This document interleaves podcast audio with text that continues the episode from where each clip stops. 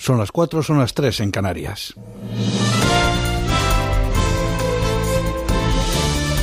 Noticias en Onda Cero. Buenas noches. España ha superado este pasado viernes el millar de muertos y los 20.000 infectados por coronavirus sin que se vislumbre el denominado pico de contagios y con las autoridades sanitarias y los expertos advirtiendo de que los próximos serán los días más duros, mientras se sigue buscando contrarreloj materiales de protección y test rápidos del COVID-19. Así lo ha explicado el ministro de Sanidad, Salvador Illa. Vienen los días peores, esos días en que enfrentamos un crecimiento de casos, acercándonos como nos estamos acercando, aproximándonos como nos estamos aproximando al momento en que conseguimos llegar al punto máximo, doblegar la tendencia creciente para hacerla bajar, este es el segundo escalón, y finalmente derrotar el virus, que es nuestro objetivo. El Ministerio de Sanidad ha admitido también que la sobrecarga y presión en la UCI de determinados hospitales les están obligando a ser un poco más restrictivos a la hora de admitir pacientes. Así lo ha reconocido el director del Centro de Coordinación de Alertas y Emergencias Sanitarias del Ministerio, Fernando Simón, quien también ha dicho que no es una situación generalizada. Yo creo que eh, los profesionales sanitarios, eh, asistenciales, los especialistas en UCI están ya trabajando y el Ministerio está coordinándose por los grupos de trabajo de las, con las sociedades científicas que tenemos, están coordinándose para establecer unos algoritmos y unos mecanismos o unos criterios de, de acceso a UCI lo más homogéneos posible. Pero sí que es cierto que la, situación límite que en algunas UCIs están padeciendo es en algunas UCIs no está generalizado y por lo tanto eh, para fuera de esas zonas concretas este algoritmo sí que será útil y sí que se está trabajando en él. Un guardia civil de 38 años ha fallecido este pasado viernes víctima del COVID-19, según ha informado el Ministerio del Interior. Se trata de la segunda víctima dentro del cuerpo tras la muerte de otro agente de 39 años destinado en Valdemoro. Además, un total de 157 agentes de la Policía Nacional y de la Guardia Civil están infectados por el coronavirus, según los datos que ha avanzado el ministro del Interior, Fernando Grande Marlasca. El ministro ha revelado también que las fuerzas de seguridad del Estado, autonómicas y policías locales levantado más de 30.000 denuncias por incumplir las normas del estado de alarma. Al día de hoy, a esta tarde, 31.000 actas de denuncia. ¿Qué quiere decir esto? Pues que ha habido 31.000 intervenciones en el conjunto de España por todos los agentes de la autoridad, de todas eh, las policías, donde las conductas que se imputan a cada uno de los ciudadanos objeto de ese expediente es haber violentado el artículo 7, es decir, haberse, haberse, haber transitado por la vía pública no concurriendo ninguna de las causas que lo justifica al amparo del artículo 7. La vacuna contra el coronavirus que se esté realizando en España en el Centro Nacional de Microbiología es una de las que está en un nivel más adelantado respecto a las otras que se están desarrollando en otras partes del mundo. Sin embargo, el ministro de Ciencia e Innovación, Pedro Duque, ha advertido de que aún tardará en llegar, informa Diana Rodríguez. Científicos españoles están trabajando a contrarreloj en una vacuna contra el COVID-19, pero hay plazos que son inexorables. El ministro de Ciencia e Innovación, Pedro Duque, asegura que la prioridad, además de la atención sanitaria a los enfermos, es encontrar una vacuna eficaz y avanzar en las pruebas diagnósticas. Se trabaja desde luego contrarreloj, se acortan los plazos en las investigaciones que hacemos en todo el mundo, pero hay plazos que son inexorables. Hay momentos en los cuales hay que esperar a que la naturaleza siga su curso para que nos devuelva la respuesta sobre si estamos en la buena dirección o no. Y esos plazos a veces son de días o son de semanas y no se puede hacer más rápido en ninguna manera de lo que estamos haciendo. Con técnicas realmente competitivas, la ciencia en nuestro país está volcada en la lucha contra este enemigo invisible y peligroso, dice el ministro Duque, que es el coronavirus, y cita varios proyectos en marcha, como el de los equipos de los virólogos Luis E Isabel Sola del Centro Nacional de Biotecnología, que están en fase muy avanzada. Además, el Instituto de Salud Carlos III ha lanzado una convocatoria para iniciar otras investigaciones de alto nivel que podrían arrojar luz en algunas semanas. Y Corea del Norte ha lanzado esta noche dos misiles de corto alcance, lo que supone la tercera prueba armamentística de este tipo que Pyongyang lleva a cabo en marzo. Los proyectiles, que se cree que pudieron ser misiles de corto alcance, cayeron en el mar de Japón y fueron disparados desde algún lugar de la provincia norcoreana de Pyongyang del Norte. Es todo, más noticias dentro de una hora y en ondacero.es. Síguenos por internet en ondacero.es.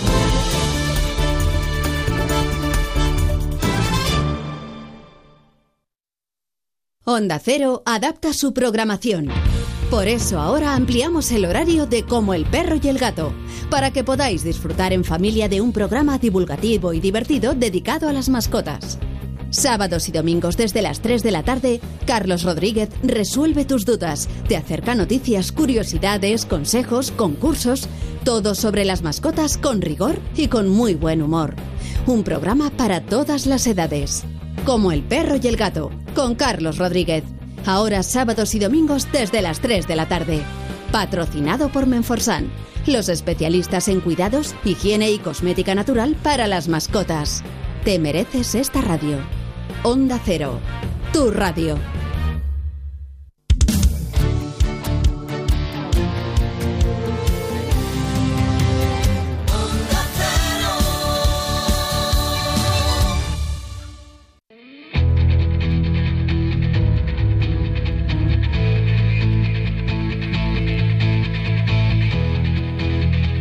Onda Cero, de cero al infinito.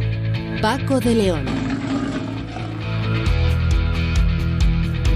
Señoras y señores, muy buenas madrugadas a todos en esta semana de confinamiento en la que vamos pasando los días. Bueno, pues como buenamente podemos, aquellos que tenemos que desplazarnos a nuestro lugar de trabajo, pues ya saben, de, de casa al trabajo, del trabajo a casa, y quien puede evitarlo, ni siquiera eso. Bueno, pasará, pasará como, como todo en la vida, y espero que seamos capaces de llevarlo lo mejor posible porque eh, por suerte, por desgracia, en este caso más bien por desgracia, no queda más remedio que hacer caso a ese Real Decreto y salir solo lo imprescindible. Vamos a hablar, naturalmente, de lo que está ocurriendo en nuestra sociedad, que todavía es algo bastante preocupante con los datos que siguen en aumento, con esa curva que va adquiriendo y esperemos que llegue cuanto antes a la parte más, más alta. Y, ojo, también con noticias eh, prometedoras y esperanzadoras, porque entre todos lo vamos a conseguir sin ninguna duda. Hoy vamos a hablar en De Cero al Infinito con el profesor Adolfo García Sastre, que nos va a atender desde el, eh, centro hospitalario Munsinay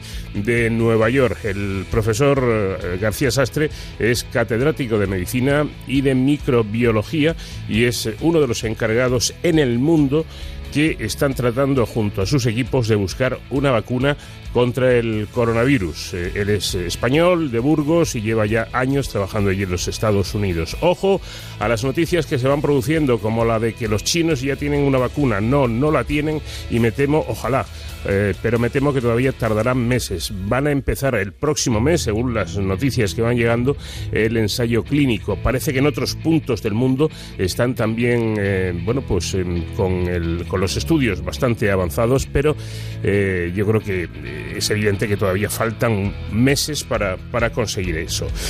vamos, a, vamos a hablar también de la pandemia, pero desde otro ángulo, desde otro punto de vista, las consecuencias socioeconómicas que esta situación puede dejar en nuestro país y en Europa. Para ello vamos a hablar con Emilio González, que es profesor de Economía de Comillas y CADE. Hablaremos de eso, de, de la situación socioeconómica que va a dejar esta pandemia, cómo afectará la economía, al trabajo, las vidas de, cada uno en definitiva. Cambiando de asunto y con Sonsoles Sánchez Reyes, vamos a hablar hoy de una historia curiosa, la historia de una espada por la que llegó a batallar gente muy importante en su época. ¿Qué tenía de importante aquella espada? Saldremos de dudas. Con José David de la Fuente, vamos a hablar de la tecnología 5G, eh, qué es lo que hay y qué es lo que se avecina.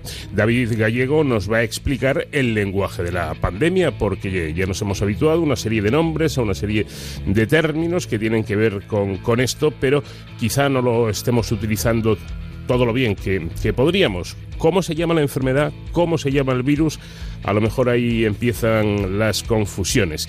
Vamos a tener también la oportunidad en Héroes sin capa de hablar con personas que están trabajando, porque no les queda más en remedio y que son también muy importantes en esta cadena social para paliar la, pandemia. Vamos a hablar con una persona que trabaja en los hangares del aeropuerto de, Madrid, que en el Adolfo Suárez Madrid Barajas, y vamos a hablar con una señora que se dedica limpiar eh, un centro sanitario. La importancia del personal de limpieza en esta crisis también va a quedar patente. Todo ello a lo largo de las dos próximas dos horas, siempre aquí, en De Cero al Infinito, en este vuelo en el que hoy nos acompaña la música de todo un clásico, Cat Stevens.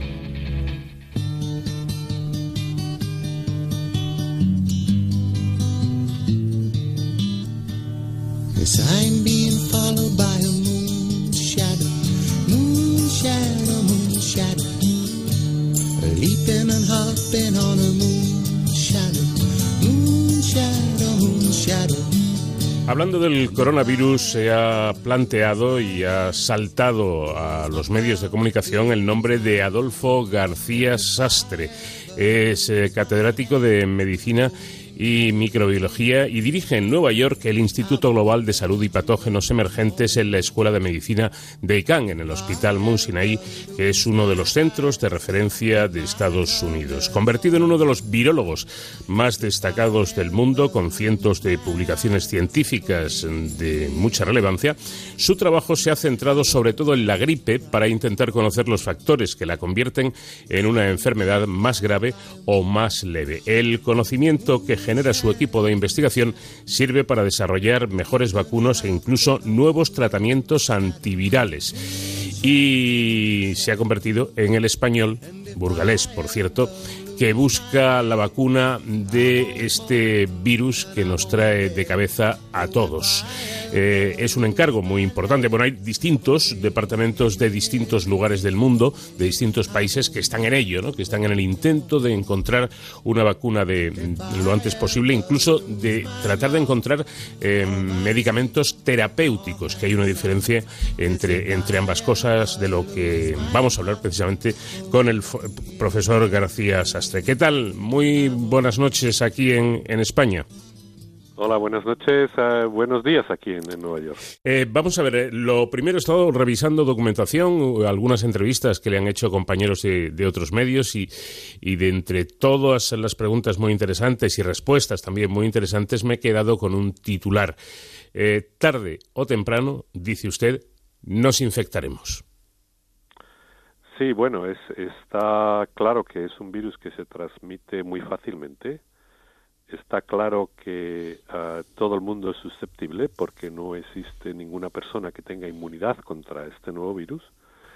Y ah, por datos que sabemos anteriormente con virus que se transmiten de, un forma, de una forma parecida para los cuales no había inmunidad, que son datos con pandemias de gripe, ¿no? Eh, porque mm. es muy parecido en este caso una pandemia de gripe, un nuevo virus nuevo respiratorio que en ese caso es de gripe, pero vamos, es, ocasiona una serie de enfermedad muy parecida a este coronavirus, para el cual, como es un virus nuevo de gripe, no hay inmunidad preexistente, normalmente siempre durante un año se, el, virus al final se ha propagado y ha infectado a una gran cantidad de gente, que es lo que hace al final que el, virus empiece a infectar menos gente, mm. que hay gente resistente a este. Entonces, es muy fácil, incluso con las medidas de contención, que al final haya, se, se infecte mucha gente antes de que haya una vacuna. Mucha gente, quiero decir, que prácticamente la mitad de la población o el 40% de la población, no sabemos con certeza, eso no quiere decir que se que nos vayamos a morir todos, pero desde luego nos va a causar muchos problemas, ¿no? Yo, yo me alegro que haya explicado así de bien la cuestión, porque desde eh, alguien que no es experto ni profesional, eh, ni muchísimo menos, mm, me da la, sensación de que la gente tiene eh, muchísimo miedo, cosa, cosa, ojo, que sin caer en el alarmismo Considero que no es malo porque es como para tenerle miedo a este virus, pero efectivamente, como usted ha dicho, no porque nos vayamos a morir. Habrá, desgraciadamente, gente que muera, pero seguramente van a ser los menos, un, índice eh, más bien bajo. Pero claro, un índice bajo de un elevadísimo número de infectados hace que requiera de hospitalización muchísima gente. Y yo creo que ahí es donde está el problema, ¿no? Sí, el problema está ahí. Todavía no sabemos con toda seguridad cuánta gente va, va a tener enfermedad severa, eh, pero sabemos que se pueden escalar los números muy rápidamente. Y entonces eh, lo más importante es ahora en estos momentos es intentar ralentizar cuanto más posible sea el contagio, de tal modo que todos los casos severos no se acumulen todos a la vez, porque si no se ralentiza el contagio, la, el contagio aumenta de un modo exponencial y eso da lugar a que todos los casos severos se acumulen todos a la vez en muy pocas semanas, lo cual daría, un, daría lugar a un colapso mucho mayor del colapso que nos podemos uh, predecir que a lo mejor ocurrirá con respecto a, a, las infecciones con este virus de colapso, quiero decir, hospitalario, de que no haya suficientes camas, no haya suficiente personal para dar la atención a toda la gente que lo necesite. Bueno, que, no hay, que puede darse el escenario, ojalá no llegue a tanto, de que no haya camas, de que no haya o haya escasez de médicos, de enfermeras, de personal eh, sanitario y, escasez de, de, trabajadores, incluso para las empresas que siguen, que siguen funcionando. O sea que el, el, el, el miedo que debemos tener, eh, profesor, quizá es eh, más por la parte social que por la parte de la enfermedad en sí, que no hay que desdeñar el peligro que tiene, pero que tampoco es un, una, una, cosa como para echarse a temblar. Claro, son las dos cosas, ¿no? Desde luego va a ser una tragedia para todos aquellos en los cuales, en los cuales haya una persona querida en su familia que muera, ¿no? Claro. Y eso también, eso, eso individualmente es una tragedia para las personas a las que esto les ocurra, pero también hay que intentar uh, el, el, el, res, el resto, la mayor parte de la gente no va a tener uh, un problema serio con respecto a la infección y hay que intentar también dentro de lo posible el, el poder eh, durante todo este tiempo que van a durar las infecciones el poder mantener las instituciones de tal modo que lo más básico tampoco se pierda, ¿no? Uh, no es cuestión de paralizar completamente todo el país, en cuyo caso las necesidades básicas de cada persona puede, pueden estar comprometidas, sino simplemente mantener lo más necesario para que la vida no no, no, tenga una disrupción mucho, mucho más grande de lo que tiene que tener y que se mantenga lo más posible el distanciamiento social. ¿no? Mm. Dos cosas, profesor. Por un lado, las eh, medidas que están tomando los gobiernos, nos interesa eh, más en nuestro, ¿no? porque es donde vivimos, aquí en, en España, eh, creo haberle entendido que vamos a ver que, que, están bien, pero que no son suficientes en el sentido de que la infección se va a seguir propagando y la gente se, se va a, a infectar y en una cantidad eh, elevada. Eh, habría que eh, pensar en eh, tomar medidas aún más drásticas. Estaba usted comentando. ¿Cómo paralizamos sí. las empresas? Eh, hablo de todas, dejándolas claro, por eso. Las entonces, estrictamente entonces, necesarias. ¿no? Sí, mm. es un balance ¿no? que, hay que, que hay que tener, porque no se puede paralizar todo. Eh, la única forma en la que se podría evitar completamente infecciones es si todo el mundo se aislara durante un año. Fíjate. Y claro, eso, eso no lo vamos eso es a tremendo, hacer. es imposible, ¿no?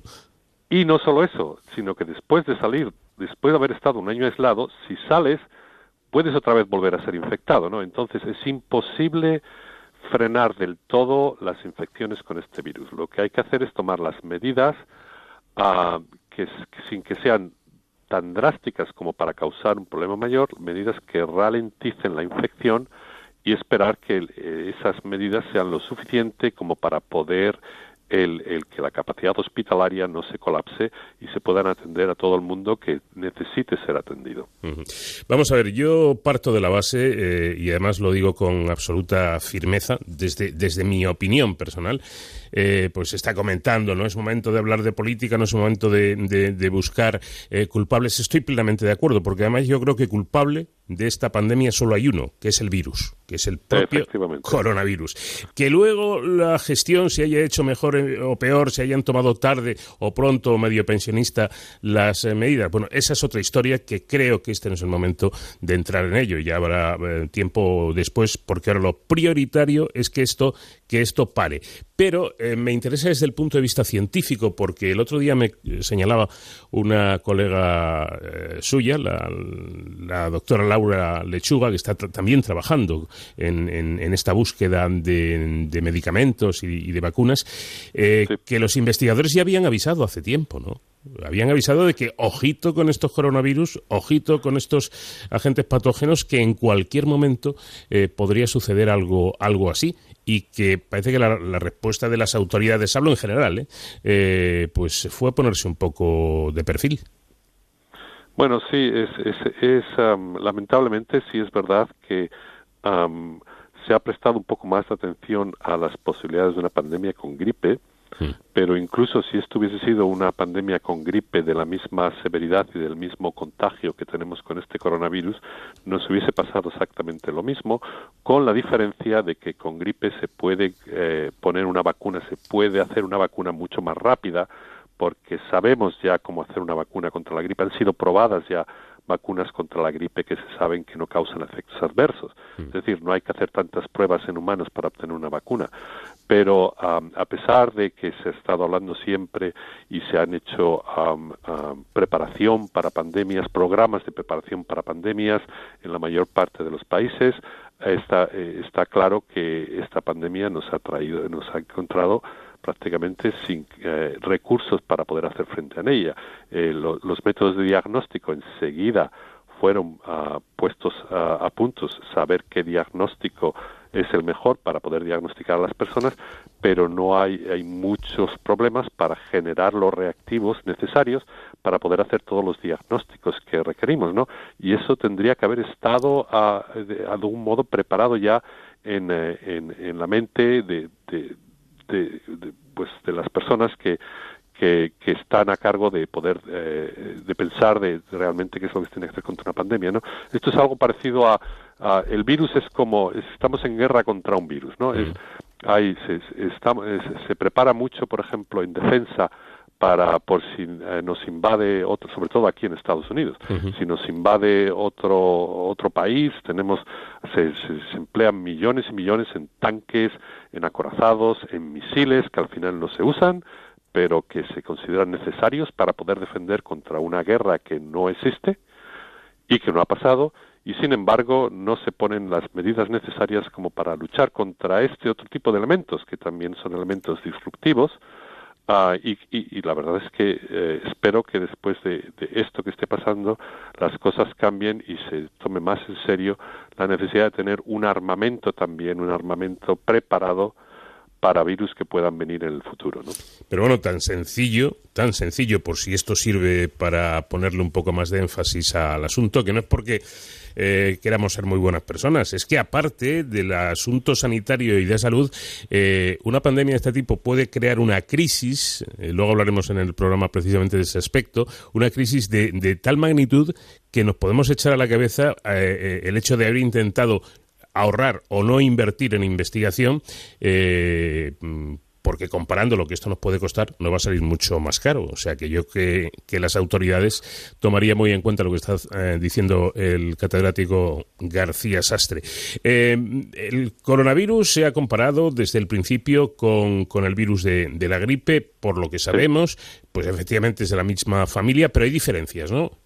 Importantes. Sí, hay diferencias. Bueno, no son de la misma familia, pero la verdad es que tienen una dinámica muy similar mm. eh, con la gripe pandémica, no tanto la gripe estacional, la de todos los años, pero la gripe pandémica. Tanto la gripe pandémica como este coronavirus vienen de eh, cepas de virus que se encuentran en animales, que no están presentes en humanos en este momento, y por lo tanto la inmunidad que tenemos contra estas cepas de animales es eh, prácticamente inexistente, lo que hace que todo el mundo sea susceptible a gripe pandémica mm. o todo el mundo sea susceptible a este nuevo coronavirus. Es un virus respiratorio, como el virus de la gripe, causa un espectro de enfermedades muy similares al de la gripe, puede haber que a lo mejor cause este un poco más de enfermedad severa que el virus de la gripe, pero causan desde, desde, eh, desde, de método, desde una eh, no enfermedad, no tener síntomas, a tener síntomas muy leves, a tener síntomas más severos, a tener síntomas muy severos, incluso hay gente que muere de ello, ¿no? Los grupos de riesgo son muy similares, también el, el, virus de la gripe afecta fundamentalmente a las personas de edad, tienen más riesgo de tener enfermedad severa, la forma de transmisión es, es muy similar, entonces, todo eso son, son cosas que les hacen muy parecidos el virus de la gripe a este nuevo coronavirus. Ahora, la diferencia es que los antivirales que tenemos contra el virus de la gripe no funcionan contra este virus porque es lo suficientemente distinto y que no tenemos una vacuna preparada contra este virus. Es una de las, esas son de las dos grandes diferencias que hacen que este virus cause más problemas que lo que pueda causar una gripe pandémica. Bueno, por lo que sabemos aquí en el CSIC hay un grupo que está ya eh, trabajando en la posibilidad de, unos tratamientos eh, para los para los propios infectados y eh, también se está trabajando en el intento de vacuna. Lo están haciendo en distintos puntos, en distintos países y entre ellos en Estados Unidos, donde usted ha sido encargado, no sé si es el término más ortodoxo, de, de buscar esa, esa vacuna. Eh, ¿Cómo van los trabajos? Bueno, yo soy solo soy un grupo más, ¿no? Ah, hay muchos grupos que están buscando vacunas. Eh, creo que es importante que haya distintas estrategias vacunales porque nunca sabemos cuál es la que va a funcionar mejor. Ahora mismo no es cuestión de probar todo el tipo de estrategias vacunales que pueden existir para ver cuál es la mejor para ser la que es la que va a ser usada porque si esperamos a comparar todas las posibles vacunas que cada institución, eh, que muchas de ellas posiblemente funcionen, pero si esperamos a compararlas todas antes de empezar a usarla mejor, eso, eso nos va a llevar más tiempo para una vacuna. Lo más importante es aquellas vacunas que sean más rápidas de preparar, que, estén, que se obtengan datos más rápidamente, sean las primeras que se ensayen en humanos, que es lo que está ocurriendo ahora mismo aquí en este país y en otros países, estoy seguro. Uh, la, la, vacuna que está probando ahora no es la que estamos haciendo aquí o la que estoy en, en colaboración con el laboratorio de Luis en Juanes en, en España, pero es una, son vacunas que, que, son más fáciles de preparar que es más fácil de empezar los ensayos clínicos y si esas vacunas funcionan para en, en, proteger, eh, con, no hay ninguna vacuna que sea 100% protectora, pero si proporcionan protección hasta cierto punto, eso va a ayudar muchísimo en poder controlar las infecciones si se logra tener la vacuna a tiempo cuando todavía existe mucha gente que no ha sido infectado con el virus y por lo tanto la propagación del virus todavía es, es, es muy grande, ¿no? Si se logra tener, a eso lo más importante es tenerla a tiempo, ¿no? Mm. las más rápidas. Y si a lo mejor tienen solo 50% de, de, de efectividad, bueno, pues empieza a usar esta vacuna. Hay vacunas que van por detrás que a lo mejor son mejores, que se tardará más tiempo en probarse, y luego siempre se puede sustituir una vacuna que causa 50% de protección por una si se prueba que realmente causa más uh, protección, ¿no?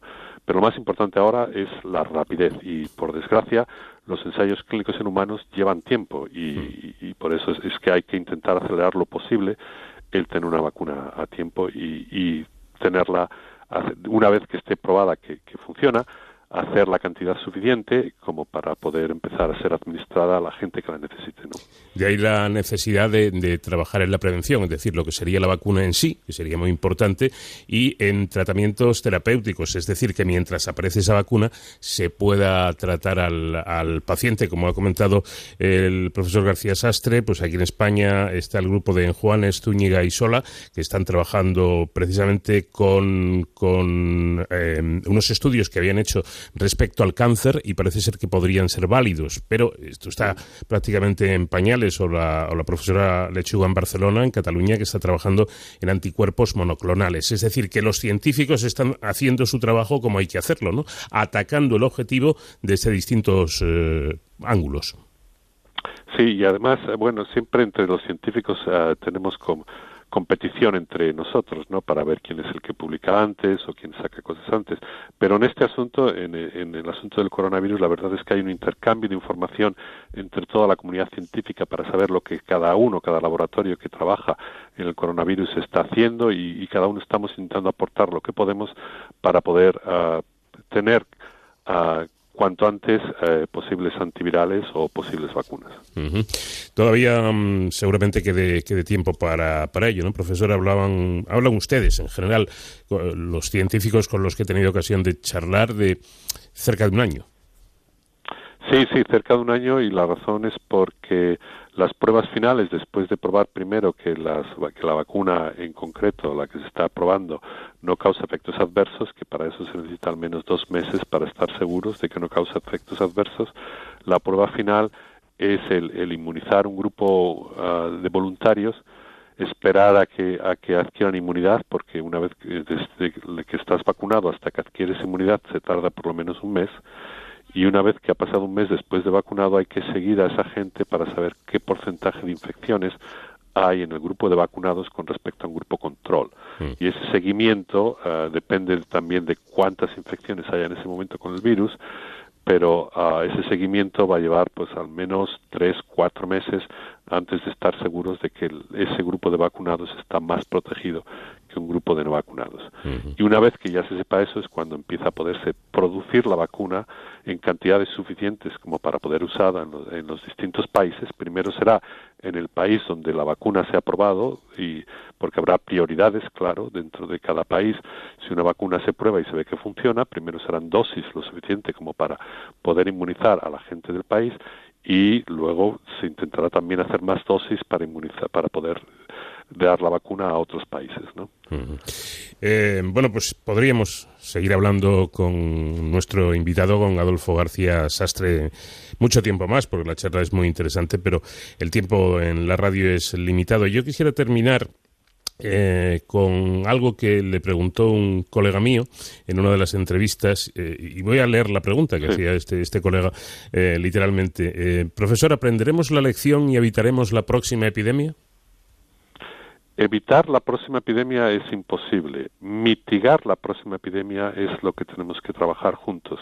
Y para eso hay que estar mejor preparados, eh, trabajar en vacunas contra agentes que sabemos que pueden uh, poder saltar a humanos y, y, y, ocasionar pandemias, como por ejemplo sabíamos con virus parecidos a los del SARS, que estos podrían ocasionar pandemias, sabiendo lo que había pasado con SARS, y, y, no olvidarnos de que, bueno, hay que también estar preparados y tener las medidas suficientes como para poder agilizar uh, el, el, diagnóstico, uh, que son serían métodos de diagnóstico nuevos, para poder agilizar diagnóstico muy rápidamente, tenerlo preparado para la próxima pandemia. Y espero que al menos las lecciones que tengamos de, este, de esta pandemia uh, no se olviden, como pasa muchas veces, no se olviden al cabo de cinco años, seis años, todo vuelva a la normalidad y se considere que este es un episodio que fue tan raro que no se va a volver a repetir. Eso Uh, sabemos que va a haber más pandemias y tenemos que estar preparados para ello. Pues este virus, el SARS-CoV-2, que eh, lleva a la enfermedad COVID-19 y que está acaparándolo todo en las últimas semanas. Eh, por curiosidad, yo estoy haciendo esta entrevista con, con unos guantes de, de, látex. ¿Esto sirve de, de, algo o no? Los guantes de látex sirven por lo menos a que tengas, eh, estés consciente de que el virus también puede entrar por las manos. Entonces, mm. también te puede entrar por los guantes, pero yo creo que si llevas guantes, eso evita el que involuntariamente te estés tocando la cara todo el rato, que eso es un tic que tenemos casi todos, ¿no? algunos más que otros. Cierto. Y bueno, los guantes no te van a evitar, si, si tocas una superficie infectada y tienes el virus en el guante y te las llevas a la cara, que, que te puedas infectar, ¿no? Pero creo que te da lugar a que estés pensando más, que realmente tengo las manos con guantes, eh, puede haber aquí una, una, algo infectado y que también se, hay que limpiarse los guantes también de cuando en cuando, no, no es únicamente simplemente llevar guantes y pensar esto ya me, me protege.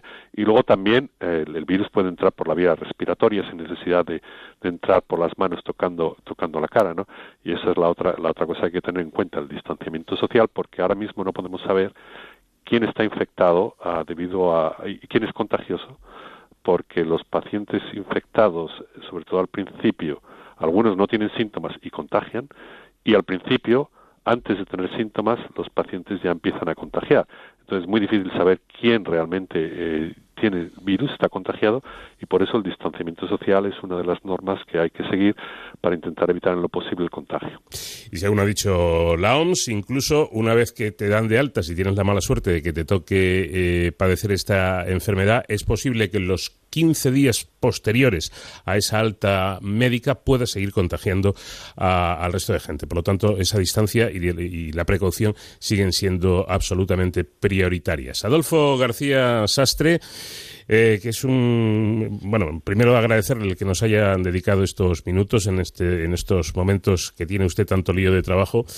Y sinceramente y sinceramente mi admiración más grande para usted y para todos los científicos españoles y de todo el mundo. Que sigan ustedes trabajando por nuestra salud y por nuestro bienestar. Bueno muchas gracias pero en esta batalla estamos todos juntos entonces, to, todos los que estén tomando precauciones, las que sean, para intentar evitar que el virus se propague eh, rápidamente, les agradezco también a todos que, que hagan esto. Bueno. Buenas, buenas noches.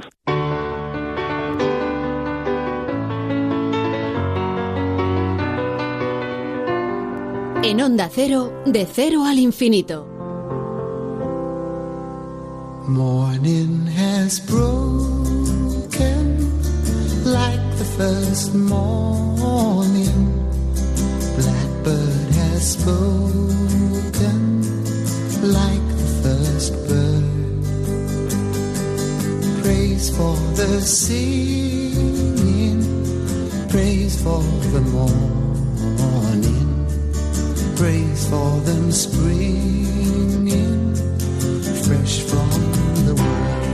Hablando de la pandemia y por supuestísimo, claro, dejando claro que lo, que lo primero de todo es la, salud y que las víctimas eh, mortales que se cobren eh, este- estos virus son, son el drama, el verdadero drama.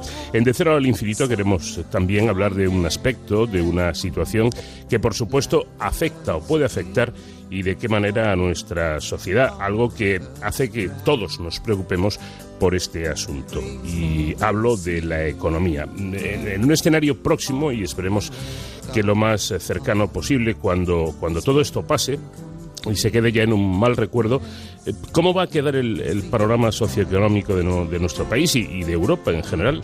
Eh, se habla de, de una posible crisis más fuerte que la de 2008 incluso.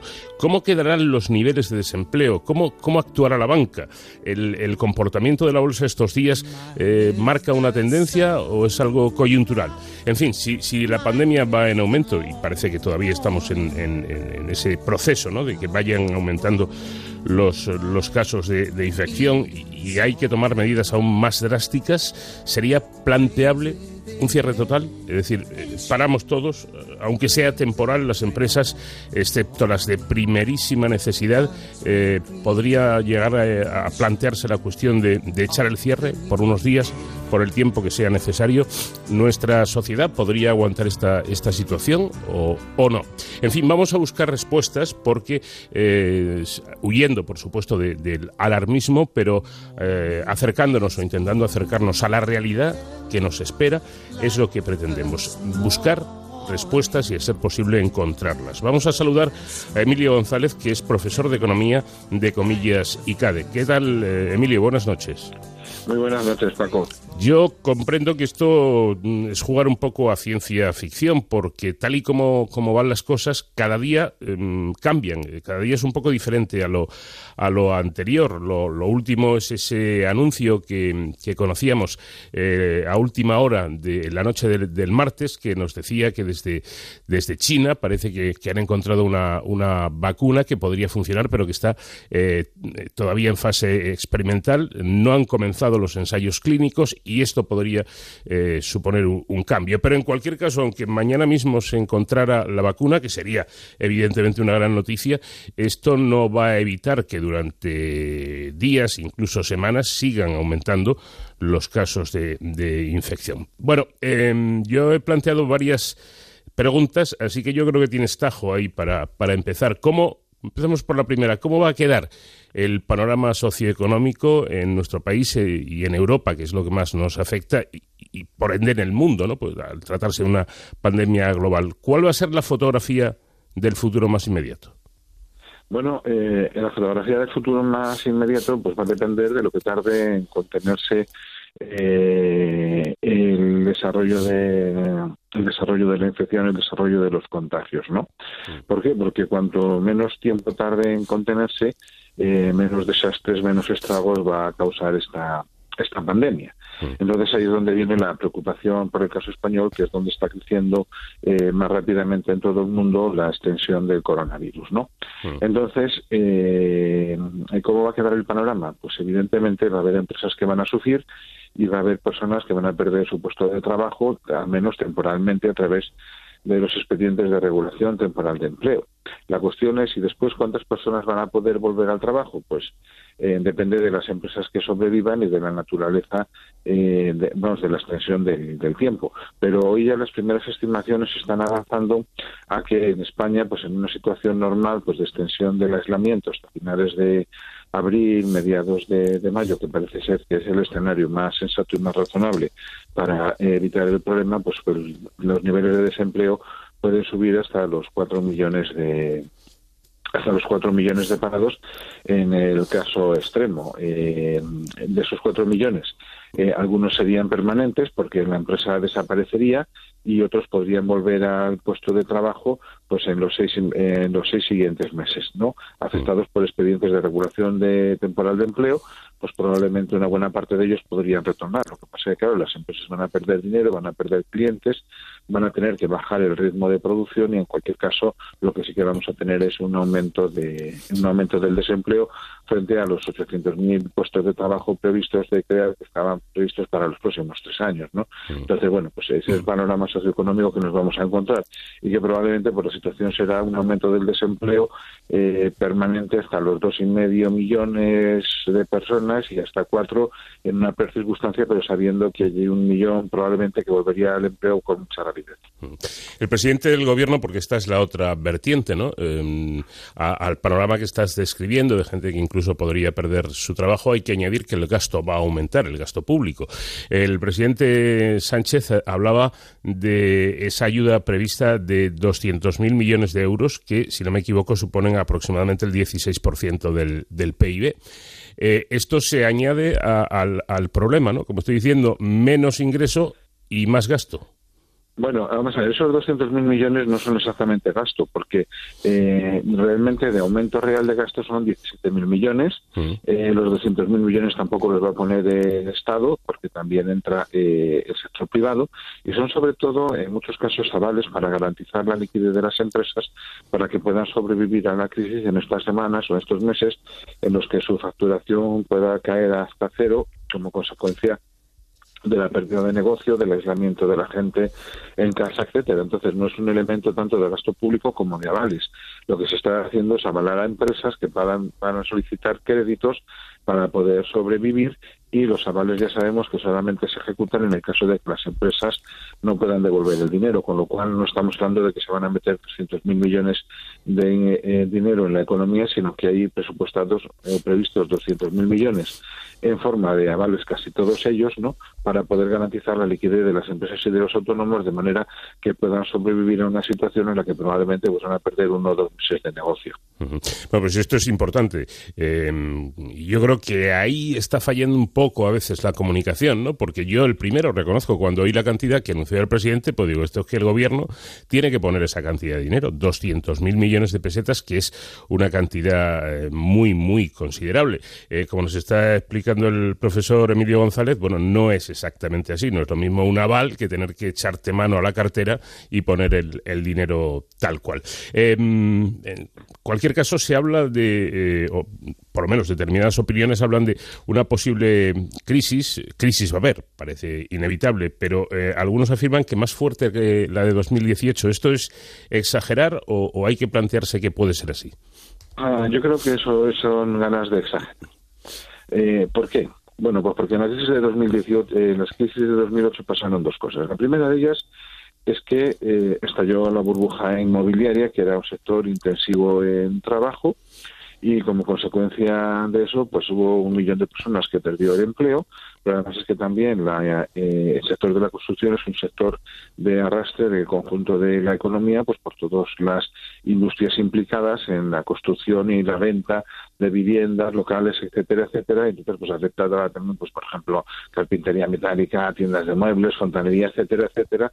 Y entonces, pues se extendió con toda, eh, por toda la economía y eh, sin capacidad de volver a recuperarse porque estábamos viviendo una burbuja y aquí pues, no se ha vuelto a construir ni tantos pisos ni nada por el estilo. Segundo, porque además es que afectó al sistema financiero eh, prácticamente eh, quebrándolo por completo, especialmente a las cajas de ahorros, como consecuencia de que eh, empezaron los impagos por parte de los promotores inmobiliarios de los préstamos concedidos y por parte de la gente que había adquirido una vivienda que no podía devolver el dinero de, de la hipoteca. Entonces los bancos no tenían reservas suficientes ni activos para poder aguantar ese quebranto tan grande, entonces estaban quebrados y no se prestaba dinero. Hoy los bancos no están ni mucho menos quebrados ni afectados por eso. Y además, como precisamente se han arbitrado las medidas de dotar de liquidez a las empresas, las medidas de poder aplazar eh, devolución de créditos, devolución de hipoteca, etcétera, los bancos precisamente se van a encontrar en una situación muchísimo mejor. Y además, aquí no ha habido que un sector que estalle tan importante como el de la construcción, sino de repente una paralización total de la actividad económica como consecuencia del coronavirus, pero los sectores van a poder eh, volver a reanudar su actividad. Aquí la gran preocupación es qué va a pasar con el turismo, porque hasta ahora pues hemos tenido récords históricos los años anteriores de entrada de turistas y de gasto por turista y ya teníamos una situación un poco complicada este año como consecuencia del Brexit y como consecuencia de la quiebra de, Thomas Cook el año pasado, que iba a reducir el número de turistas ingleses que podrían venir a España. Y mm. aquí ahora la pregunta es si se va a perder la campaña turística, eh, porque claro, ¿quién se va a plantear viajar en estas circunstancias, ir de vacaciones? A lo mejor sí, no sabemos tampoco cuánto va a durar la, el aislamiento, sobre todo eh, lo que tenemos que valorar también es eh, la imagen que tenga eh, exterior de España, cómo ha quedado pues después de lo que se ha tardado en tomar las medidas esenciales sabiendo lo que estaba ocurriendo. O sea, por ejemplo, que el gobierno permitiera la manifestación del 8M en lugar de empezar a actuar antes por razones políticas y las dudas que está manifestando en todo momento pues pueden deteriorar la imagen de España y frenar la llegada de turistas en el futuro. Bueno, pues eso habrá que, esperar para, para comprobarlo. Efectivamente, es, es muy importante el, tiempo de recuperación, por así decirlo, eh, cuánto va a durar este, este eh, aislamiento y, cuándo podrá volver cierta normalidad. Parece evidente que hay algunas campañas directamente se han perdido. Se, perdió la de, la de las fallas de Valencia, eh, que supone una inyección de, dinero muy importante. Y, bueno, pues la, Semana Santa de Sevilla la, o la feria incluso que, que pueden peligrar. Veremos, a ver, para eso hay que esperar un poco. Interesante lo, lo que nos ha dicho el profesor Emilio González sobre la banca, porque ya saben ustedes que en, estas situaciones, en, eh, en, estos, en estas crisis, eh, cómo le pilla la banca es muy importante. En 2008 ya nos explicaba Emilio González que, que le pilló mal, prácticamente eh, en estado de quiebra para muchos y que afortunadamente el escenario ahora es muy, muy distinto. Eh, el comportamiento de la, bolsa, de la bolsa, también hablaba yo al comienzo de él, em, ¿es, una, es un, vector de referencia o es algo coyuntural? Tengo entendido que en las últimas horas se había eh, recuperado un poco. Em, ¿Cómo debemos interpretar, sobre todo los que no somos expertos en estos temas, la situación de la bolsa? Bueno, eh, con la bolsa hay que tener en cuenta una cosa, que el dinero por su naturaleza es tremendamente cobarde y ante la menor circunstancia adversa puede salir huyendo de golpe y eso provoca pues las grandes caídas de la bolsa que hemos visto. O sea, no olvidemos que en estos momentos eh, el IBEX 35, por ejemplo, ha perdido más del 40% de, de su valor desde que empezó la, la crisis, precisamente porque el dinero pues eh, huye y busca refugio. Pero también es verdad que en cuanto hay una pequeña noticia positiva del tipo de gobierno toma medidas económicas, la bolsa sube, como subió también la semana pasada en Estados Unidos, eh, a raíz de los programas de gasto que fue anunciando eh, el presidente Donald Trump y de todas las medidas para afrontar las consecuencias económicas de la crisis del coronavirus, ¿no? Entonces, es decir, eh, si la gente piensa que puede haber un cambio de tendencia económico, pues parará la caída de la bolsa. También los mercados pues tienden a sobrereaccionar, porque insisto, el dinero es cobarde, y entonces cuando todo el mundo vende en masa, pues los precios caen muchísimo más de lo que deberían en circunstancias normales. Ahora, la pregunta es no si va a seguir cayendo, si esto es un indicador, esto es un indicador de que en estos momentos hay miedo en la, en la economía, pero es verdad que en cuanto hay una pequeña noticia eh, positiva, el dinero parece que, vuelve y empiezan a tomar posiciones. Entonces, aquí lo creo que yo lo creo, lo que yo creo que es importante es que cuando eh, las empresas españolas que cotizan en bolsa valen prácticamente la mitad que hace un mes, dos meses, pues es muy fácil para quien tenga dinero, sobre todo para los grandes fondos de inversión públicos chinos o las grandes empresas públicas chinas, eh, empezar a comprar empresas estratégicas en Europa y en Estados Unidos, con lo cual eh, eso no va a suceder porque ya el gobierno español ha prohibido ese tipo de operaciones, ha garantizado que eso no va a suceder, como ha hecho Francia, como ha hecho Alemania, como están haciendo todos los países europeos, precisamente pues para evitar ese tipo de operaciones que pueden destrozar las economías nacionales. Entonces, lo único preocupante de la bolsa hoy es que quien tenga activos en la bolsa, fondos de inversión, planes de pensiones que pudieran estar invertidos ahí, etcétera, pues hoy tiene menos ahorro, pero eso es algo que, se va a recuperar. Lo único que es la bolsa es un termómetro de las incertidumbres que hay en la economía. Ha caído tanto porque no se veía al gobierno eh, capaz de hacer nada, ni siquiera con interés de hacer nada, y ahora que se ha visto que el gobierno empieza a tomar medidas y medidas que van en la buena dirección, pues la bolsa empieza a recuperar la confianza y eso lo vemos pues en estas subidas puntuales que se empiezan a ejercer, que empiezan ya digamos, a indicar que el suelo de la caída bursátil puede estar cerca.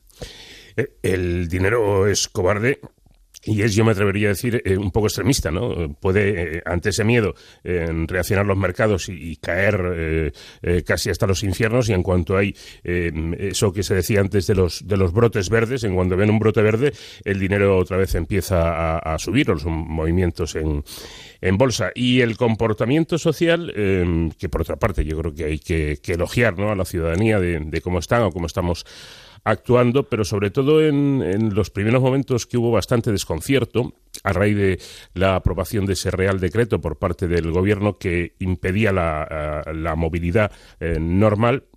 Y eh, recuerdo, creo que fue el, al lunes siguiente, se vieron esas fotografías, sobre todo en Madrid y en alguna otra ciudad, del de, metro y de, algunos autobuses abarrotados de gente, eh, hubo una indignación general. ¿no? Incluso se llegó a plantear, se veía en las redes sociales, se veían comentarios del tipo, pues si hay que paralizarlo todo y hay que cerrar todo y hay que cerrar todas las empresas, salvo las de primerísima necesidad, que se haga. Pero es que, mmm, profesor, a mí me da que eso tendría unas consecuencias terribles y no sé si la sociedad actual se podría permitir eh, esa, esa situación. Bueno, eh, recientemente he leído un trabajo de un profesor especialista en pandemias de la Harvard Medical School que lo que decía que lo que había que hacer inmediatamente era cerrar el transporte público directamente porque eso puede multiplicar por 10 el número de contagios y el número de muertes. Entonces, aunque las consecuencias económicas puedan ser peores, pero eh, siempre es mejor estar vivo y pobre que muerto y rico, ¿no? Uh -huh. Entonces, eh, creo que esa medida se tendría que haber tomado. Es que no tiene muchísimo sentido en, en, algunas cosas del decreto del gobierno, por ejemplo, que se mantuvieran abiertas las peluquerías, que pueden ser un foco de contagio y eso no es algo de primera necesidad. Entonces, yo creo que, por ejemplo, la Comunidad de Madrid cerrándolas ha hecho perfectamente, ¿no? O sea, lo que tendría que quedar abierto es estrictamente eh, lo que son eh, bancos para atender necesidades de liquidez de las empresas, eh, suministro de alimentos y de medicamentos y eh, tratar de trabajar desde casa en la medida de lo posible. Pero el que tenga que ir en el transporte público al trabajo en lugar de ir en el transporte privado, eh, ese no debería de acudir porque, insisto, es que el transporte público es un foco de, eh, de extensión del coronavirus espectacular con, porque con que entre una sola persona en un vagón de metro abarrotado, eh, el vagón entero se va a contagiar enseguida. Entonces eso es lo que no nos podemos permitir. Es decir, que, que usted hubiera sido partidario de tomar esa medida. Habló de paralizar todo lo que no sea de vital importancia. Sí, sí, completamente. O sea, es decir, tratar teletrabajo, eh, teletrabajo, porque lo que se trata es de parar la propagación del virus cuanto antes, eh, porque así también saldremos antes de esta situación. Entonces, es verdad que nos podemos encontrar 15 días, 3 semanas, un mes con las empresas, salvo el mundo de la alimentación, la farmacia y similares de primera necesidad, que no trabajen, pero es que es muchísimo, eh, muchísimo mejor eso y terminar cuanto antes con la propagación del virus y la resolución del problema que no extenderlo como consecuencia de los contagios que se pueden producir en el transporte público. Y de, por ejemplo, que en Madrid tengan tantos contagios, porque en Madrid que necesitas viajar en metro o en autobús para moverte de un lado a otro de la ciudad o del área metropolitana o en el tren de cercanías es donde se están extendiendo los contagios. En cambio, por ejemplo, si tú vives en una ciudad de provincias, pongamos, por ejemplo, pues Ávila, Zamora, donde puedes ir a todas partes andando, pues no hay más que ver que en Ávila en estos momentos, si no recuerdo, ni nada más que dos personas contagiadas los casos de coronavirus. ¿Por qué? Pues porque no se producen esos tipos eh, de contacto en el transporte público. Entonces yo creo que eso es un elemento a tener en cuenta que lo primero que debe de, mmm, lo que debe de primar en este caso es lo primero de todo, la seguridad y el bienestar de las personas, ¿no? Claro. Entonces, bueno, pues si durante un mes no se puede ir a trabajar, pues no se va a trabajar porque vamos a evitar muchos males mayores en forma de contagiados, en forma de fallecidos, en forma de las secuelas que les van a quedar a las personas que sobrevivan al contagio, que también son importantes, y por lo visto de eso nadie está hablando, mm. y eh, las empresas, bueno, pues eh, podrán sobrevivir mejor, aunque sea con un mes sin trabajar, pero es que es lo que habría que hacer. Bueno, pues interesante reflexión. Sí, que es verdad que eh, gestionar una crisis de esta magnitud imagino que debe ser complicadísimo, pero yo sí que em, eh, me estoy acordando en el momento en que aparecieron los eh, ministros que se encargan un poco de este, digamos, entre comillas, gabinete de crisis institucional, cuando el ministro Ábalos anunció seguramente, vamos, seguramente no, seguro que con toda su buenísima intención, eh, hablando del transporte público, que iban a, rebajar el número de, trenes en, lo- en- aquellas líneas que consideraban eh, oportunas y demás.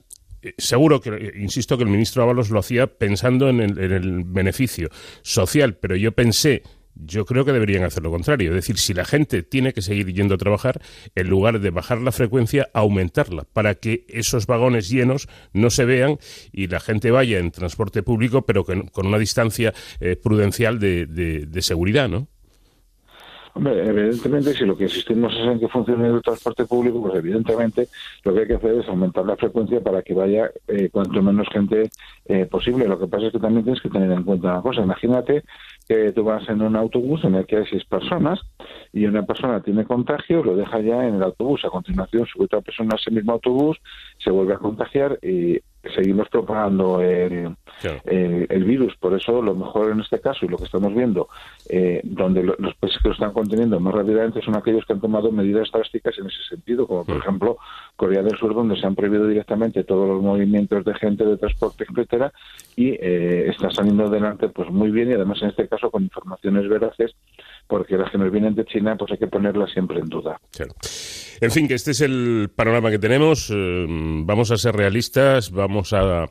Yo creo que la gente ya está absolutamente concienciada de la importancia de lo que nos jugamos aquí y a ser optimistas en el sentido de que, bueno, que, la ciencia, eh, el motor de la investigación, eh, sabemos que está trabajando a pleno rendimiento y que muy pronto, lo antes posible, se encuentren soluciones eh, no solamente de, vacunas, sino de, de tratamientos que se puedan, mientras aparece esa vacuna o esa vacuna da resultado, puede haber algún tipo de tratamiento eh, retroviral eh, o, o de- o de lo que sea para poder atender a los que ya tienen la, la infección. Emilio González, profesor de Economía de Comillas y CADE, gracias por habernos atendido. Muy buenas noches y, y que pronto esto sea un mal sueño.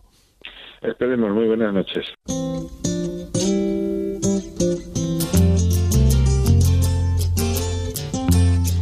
Vamos de cero al infinito en Onda Cero. Now I've been happy lately, thinking about the good things to come. And I believe it could be something good has begun. Oh, I've been Con la música de Cat Stevens estamos realizando este vuelo sideral, pero atención porque me avisa el comandante Nacho García que vamos justitos de, de, carburante, que se empieza a encender ya el piloto de la reserva, así que vamos a buscar algún planeta donde podamos repostar y enseguida continuaremos nuestro vuelo porque aún tenemos que hablar de muchas cosas y muy interesantes aquí en De Cero al Infinito.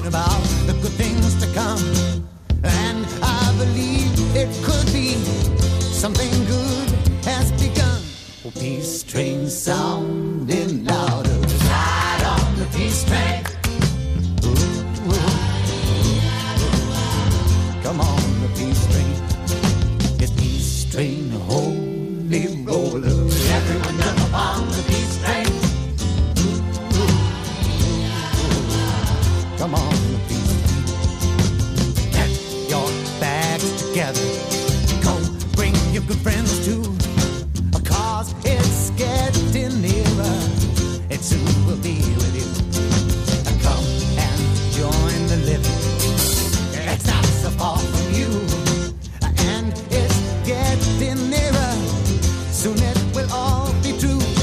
Oh, peace train sounding louder. Ride on the peace train. Come on, the peace train. Peace train.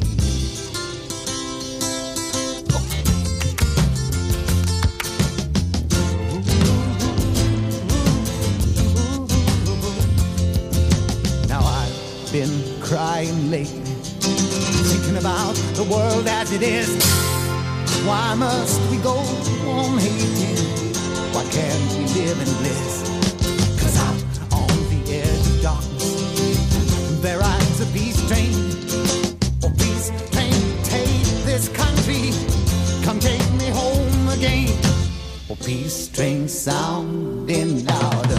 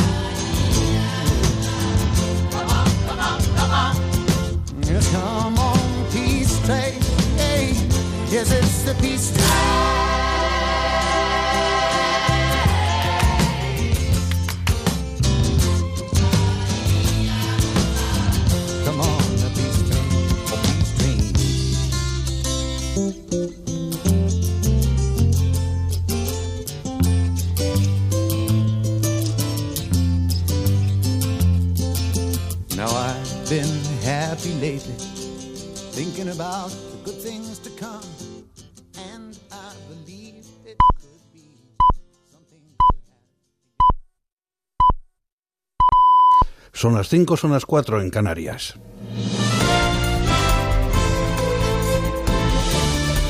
Noticias en Onda Cero. Buenas noches. El presidente del Gobierno, Pedro Sánchez, va a presidir este sábado la reunión del Comité de Gestión Técnica del Coronavirus, a la que asisten la ministra de Defensa, el de Interior, el de Transportes y el ministro de Sanidad en el complejo de Moncloa. La sociedad española, las organizaciones civiles y la Administración mantienen todos los esfuerzos contra la expansión del coronavirus, una vez superada la cifra del millar de fallecidos y con cerca de 20.000 infectados, con el objetivo de frenar el aumento de los contagios. Entre tanto, los sindicatos continúan reclamando una solución urgente al grave problema de falta de material de protección que sufren los profesionales sanitarios. Las centrales constatan importantes problemas de desabastecimiento de los distintos elementos que configuran los equipos de protección individual, como mascarillas, guantes o batas. Juan Verdú, delegado sindical de UGT en el Hospital de Móstoles, dice que el centro está al límite. El servicio de urgencias se encuentra, es un servicio que está totalmente eh, colapsado. Se está habilitando todo el hospital, digamos, para tratar casi prácticamente a los pacientes de, de eh, pacientes eh, con coronavirus.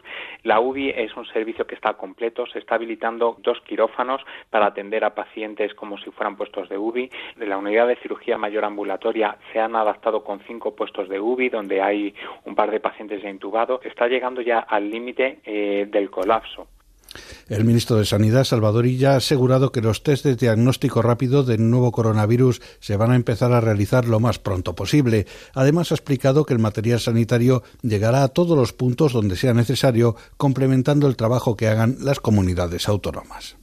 Los próximos días podremos garantizar un suministro estable del material de protección, complementando la acción que hacen las comunidades autónomas. Insistí ayer en que el papel del Gobierno de España en este sentido es el de complementar los procesos de compra de las distintas comunidades autónomas a, conocer también los stocks disponibles para garantizar que en todo momento, donde haga falta material, esté disponible material con criterios de equidad y de cohesión. Y ya ha querido destacar también que nos esperan días complicados porque veremos un incremento de casos hasta que se alcance la cima y consigamos doblegar la curva de casos de infectados.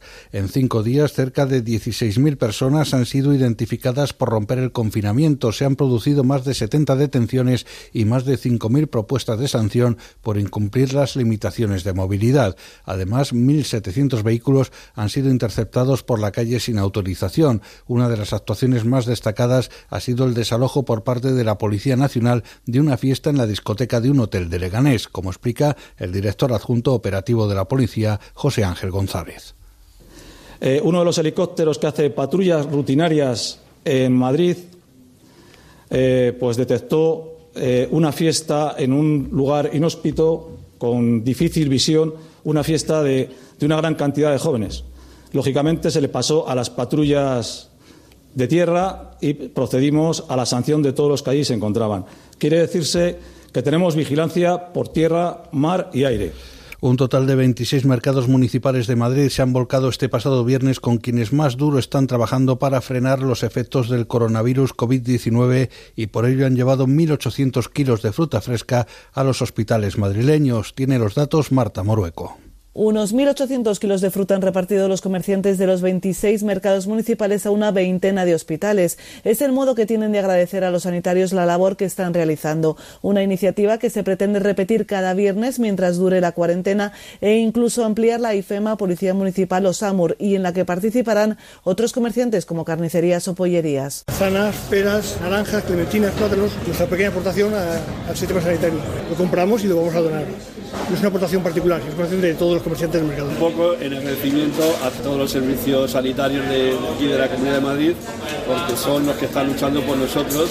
Hay abastecimiento, insisten los comerciantes, y todos los días continuarán a pie de calle para que nadie se quede sin alimentos, especialmente, dicen, los mayores gracias al servicio a domicilio. Llevamos la compra a todas nuestras clientas mayores que nos, nos están pidiendo por teléfono, le llevamos todos los pedidos sin ningún tipo de límite de, de dinero y sin ningún costo adicional. Hoy también se ha puesto en marcha la nueva web Madrid sale al balcón donde se gestionará desde el consistorio el voluntariado y todas las donaciones y ayudas que quieran hacer los madrileños.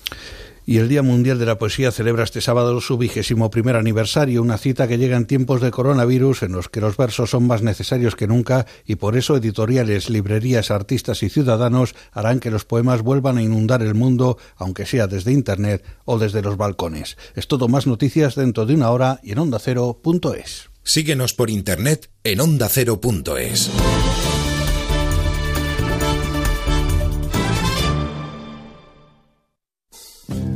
Soy Jaime Cantizano. Quiero pedirte que te quedes en casa. Entre todos podemos parar el contagio. Podemos conseguir que esta situación pase lo antes posible. Por responsabilidad. Por ti y por el resto. Implícate y quédate en casa. Onda Cero te mantendrá informado permanentemente y también entretenido que van a ser muchas horas. Pero tú, quédate en casa. Paremos el contagio. Quédate en casa. Onda Cero tu radio.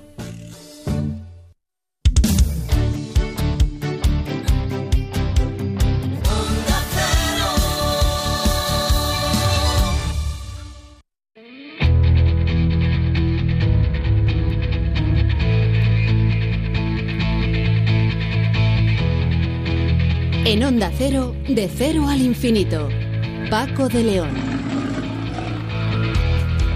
En esta cita semanal que compartimos con ustedes aquí en Onda Cero y además a través de nuestro podcast, ya saben que pueden escuchar este programa a la hora y el día que ustedes elijan a través de www.ondacero.es, buscan podcast y en podcast este programa de cero al infinito del que ahora iniciamos nuestra segunda parte.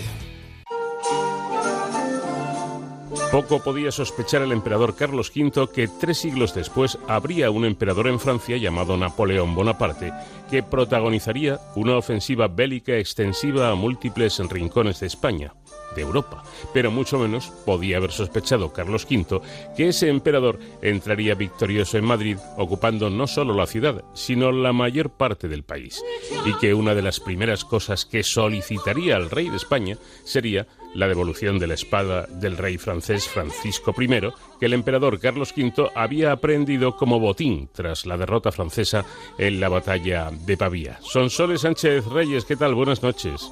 Buenas noches, Paco. Curiosa, sin duda, curiosa petición por parte de alguien que invade un país, ¿no? Sí, un gesto de orgullo, un círculo de 300 años iniciado por Carlos V que Napoleón ansiaba cerrar para resarcir el honor francés mancillado con ese gesto. El 24 de febrero de 1524, las tropas de Carlos V vencieron a las francesas en la batalla de Pavía, Italia, tomando prisionero al rey francés Francisco I. Pavía estaba sitiada y ese día las tropas españolas que resistían desde dentro de la ciudad el ataque francés exterior se vieron ayudadas por refuerzos españoles que habían acudido en su auxilio. La caballería francesa, capitaneada por su rey, había barrido a la española, y el monarca galo creyó ganada la batalla. Pero 1.500 arcabuceros españoles surgieron entonces desde un bosque cercano, disparando a las cabalgaduras francesas, lo que provocó que centenares de jinetes franceses cayeran al suelo al desplomarse malheridos sus caballos.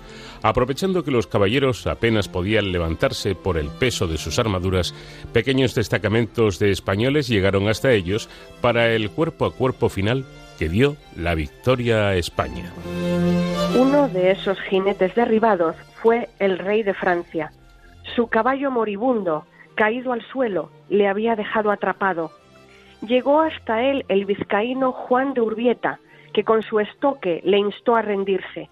Francisco I exclamó, Soy el rey, no me rindo a ti, me rindo al emperador. Pero Urbieta vio entonces que el abanderado de su compañía estaba en apuros y tuvo que marcharse a socorrerle. Se acercó en ese momento al monarca el soldado Diego de Ávila o Dávila, que le instó a rendirse y fue a quien Francisco I entregó su estoque y una manopla de su armadura. Dávila fue ayudado por otro hombre de armas, el ferrolano Alonso Pita da Veiga, a liberar al rey del peso de su caballo caído. En esa maniobra, este soldado tomó del cuello del francés una insignia de San Miguel que éste portaba. Poco después de la batalla de Pavía, Diego de Ávila entregó personalmente a Carlos V el estoque y la manopla con los que había combatido Francisco I. Tras su captura, Francisco I fue llevado a Madrid. Su traslado en la nave Capitana de Castilla fue protegido por medio centenar de galeras. Antes de llegar a Madrid, la comitiva paró en el Palacio del Infantado, en Guadalajara, donde se celebraron banquetes y juegos de toros en su honor. Una vez en Madrid quedó recluido en la Torre de los Lujanes, en la Plaza de la Villa y en el Alcázar. Se le permitía salir a misa y a cazar, siempre escoltado. El monarca francés se sumió en una depresión y solo pensaba cómo librarse de su encierro. Escribió a su madre la célebre frase, Todo se ha perdido, menos el honor y la vida.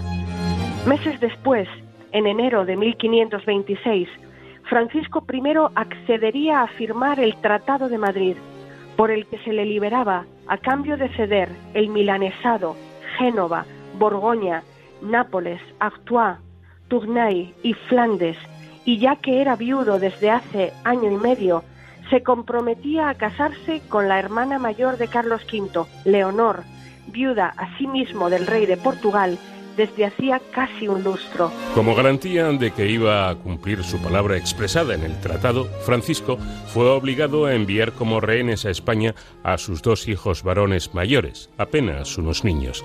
Pero una vez libre, al cruzar la frontera, Francisco I declaró que había firmado bajo coacción y por tanto el tratado era nulo.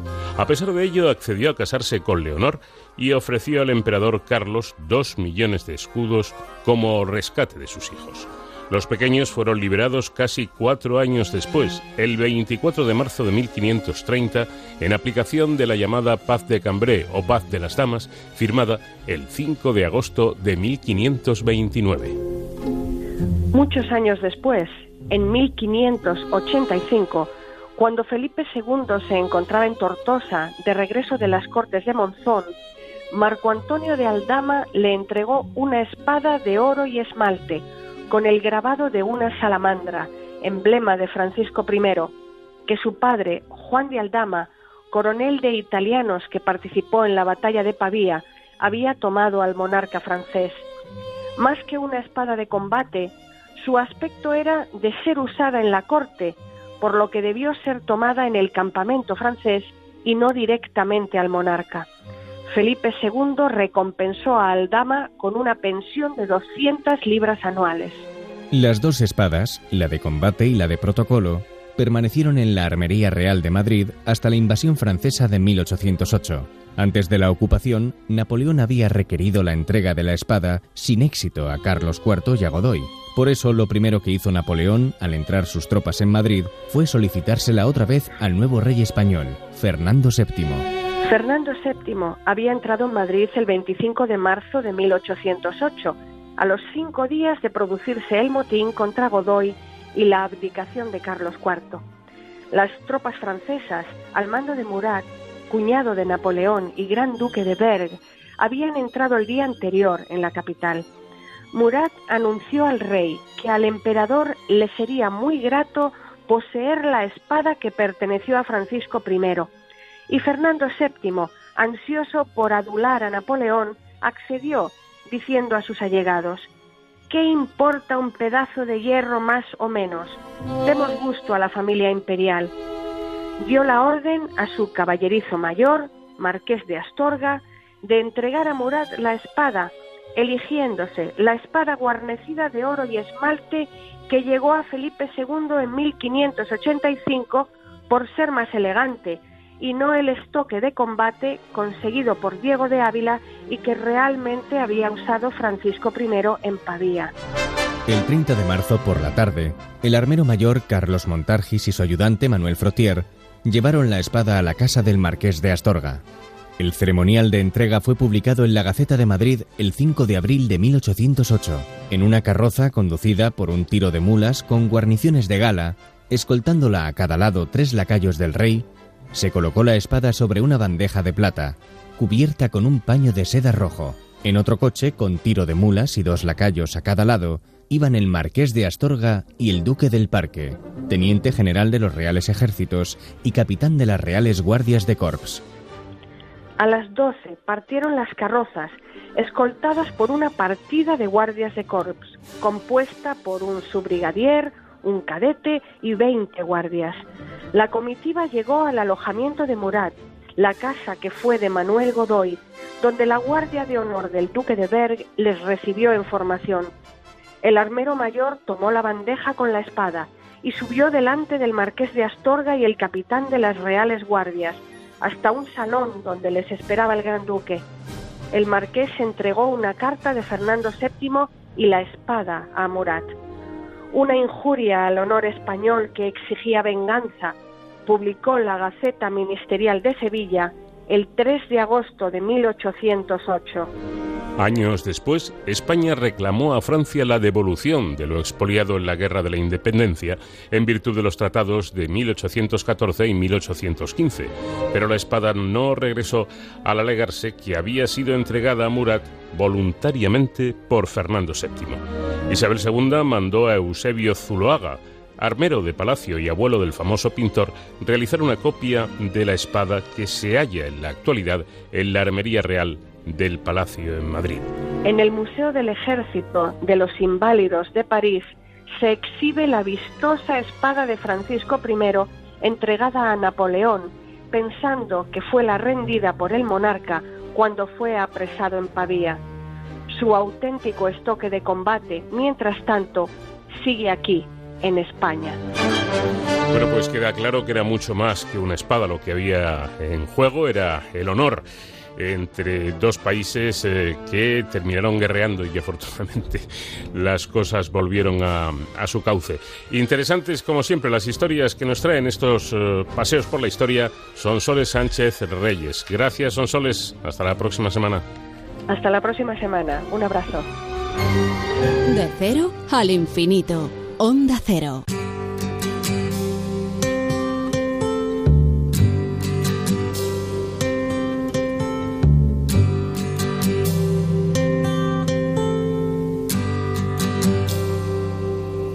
It's not time to make a change. Just relax, take it easy. You're still young, that's your fault. Hace pocos días los diarios de nuestro país expresaban en grandes titulares en portada la exigencia de Estados Unidos a Europa para que se uniera a su guerra tecnológica contra China. Washington avisaba de que adoptar el 5G de Highway podría comprometer su alianza con la OTAN. En la conferencia de seguridad celebrada en Múnich, los secretarios de Estado y de Defensa de los Estados Unidos acusaron a China de utilizar esta marca como el caballo de Troya del espionaje en Occidente. La seguridad de sus sistemas se verá afectada por esta empresa en según expresión del propio Donald Trump. ¿Y España? ¿Qué ocurre? Bueno, pues eh, su ministra, nuestra ministra de Asuntos Exteriores, ha manifestado su intención de convocar una mesa de expertos que analice esta situación. Para nosotros, dijo Arancha González Laya, lo importante no es el nombre de una empresa, sino lo que sus métodos respeten los principios de libertad, derechos y valores humanos en los que se basa nuestro sistema político. Una vez expuesta esta guerra comercial por el 5G que se va a librar en los próximos años, nos vamos a centrar en las claves políticas de este conflicto, sino que lo vamos a hacer en el significado que esconde desde los puntos de vista humano y tecnológico el, acrónico, el acrónimo 5G. Por ello, contamos ya con nuestro colaborador, colaborador habitual, el profesor de la Fuente. Buenas noches, José David. Buenas noches, Paco, y nuestros inteligentes oyentes. Bueno, pues vamos a abrir un paréntesis en, en este monotema de, de- Del coronavirus. del coronavirus y vamos a hablar de, de este asunto. ¿Qué, qué se esconde detrás de la expresión 5G? Significa quinta generación. 5G es la quinta generación de los sistemas móviles de comunicación. La primera generación, 1G, surge en 1980. Correspondió a la irrupción de los primeros móviles que nos permitían solamente hacer y recibir llamadas utilizando redes inalámbricas. Ya no necesitábamos estar en nuestra casa, oficina o centralita telefónica para comunicarnos. Esto fue un avance muy importante en la forma de relacionarnos, aunque estos móviles 1G no disponían de más prestaciones. En 1990 surge la segunda generación 2G. Se amplían en gran medida la cobertura y la capacidad de los móviles y surgen los mensajes de texto que se pueden enviar y recibir. Esta fue la principal novedad. 3G se crea 10 años más tarde, con una innovación muy interesante que va a revolucionar la tecnología de los móviles. Estos tienen ya acceso a Internet, que representa, como todos nuestros oyentes saben, una ventana a un mundo nuevo de posibilidades en la comunicación personal, en el comercio, en el ocio, en el transporte. En 2010, parece que estas generaciones han ido de 10 en 10 años, la tecnología 4G ha permitido el acceso a las redes y vídeos de alta definición. Se aumentan considerablemente la capacidad de los móviles y su velocidad para enviar o recibir información. Ahora estamos viviendo en esta era 4G. El móvil actual ha entrado tan de lleno en nuestras vidas que ya nos costaría separarnos de estos dispositivos. Sin duda alguna, estoy, estoy muy de acuerdo. Eh, Es curioso observar cuando viajamos en el metro, por ejemplo, que todo el mundo, o prácticamente todo el mundo, es- está atento a, a su móvil, que parece ya un miembro más de nuestro, de nuestro cuerpo, ¿verdad? Eh, tenemos ahora un- una gran dependencia respecto a estos dispositivos. Se han hecho experiencias de dejar sin móviles a chicos jóvenes durante una semana y los resultados han sido verdaderamente catastróficos en cuanto a su estabilidad emocional se refiere una sola semana, pero vayamos al 5G. Eh, profesor, ¿hay posibilidades de, mejorar eh, o de mejorar esos, esos eh, móviles que tenemos en, los, en los que vengan, en, en los eh, actuales de próxima generación? Sí, sí. Todavía hay margen de mejora en nuestros móviles y en las estructuras que propician su funcionamiento. No sabemos cuál va a ser el final de esta carrera tecnológica. Los canales de comunicación, debido al aumento considerable de usuarios y dispositivos, se están saturando, como está ocurriendo en estos días en que la gente en casa están utilizando muchísimo el Internet y sobre todo los que están teletrabajando. Bueno, ¿y en qué aspectos va a mejorar esta tecnología? fundamentalmente en tres. Una mayor velocidad de transmisión de la información, una significativa reducción de la lactancia y una mayor densidad de conexión entre los distintos dispositivos. Mm, La lactancia, imagino que es la latencia, ¿no? Latencia, exactamente. Sí, sí, sí, perdón. Porque ya, digo, bueno, si ya los móviles sirven también para esto, ya, ya me, me voy a mi casa. Vayamos, vayamos por partes desgranando, eh, David, estos, as- estos aspectos. Hablas de una mayor velocidad. Nuestros dispositivos van a enviar mensajes a alta velocidad. Como ejemplo, vamos a cambiar un coche normal por un prototipo de Fórmula 1. La velocidad promedio de los dispositivos actuales de los usuarios es de 71 megabits por segundo. Pues bien, con el 5G aumentará hasta 1000 megabits por segundo. Es decir, nuestros móviles serán 14 veces más rápidos que los actuales. Como ejemplo, podremos descargar una película de alta definición en tan solo 10 segundos. Bueno, pues entendido este, este, este aspecto. Antes eh, utilizabas, eh, y lo decíamos, la palabra latencia. Latente lingüísticamente denota una característica que no se manifiesta o exterioriza. ¿Qué significado tiene latencia eh, aplicada al campo de, de- de esta tecnología? es el tiempo de respuesta de la red a nuestras peticiones como usuarios. Es decir, el tiempo que se tarda desde que solicito algo hasta que me llega la respuesta. Diría que es la rapidez de reflejos del sistema, algo equivalente al tiempo que tardo entre decidir mentalmente que tengo que levantar un brazo y el momento en que mis músculos ejecutan esta orden. Ese tiempo tan corto de latencia evidentemente se mide en tiempos muy pequeños, en milisegundos. Mm, Bueno, pero hablabas también de aumentar la densidad de conexión entre distintos dispositivos. ¿A qué te refieres exactamente? A que la nueva tecnología permitirá conectar entre sí un gran número de dispositivos. En un kilómetro cuadrado se podrán conexionar cientos de miles de dispositivos.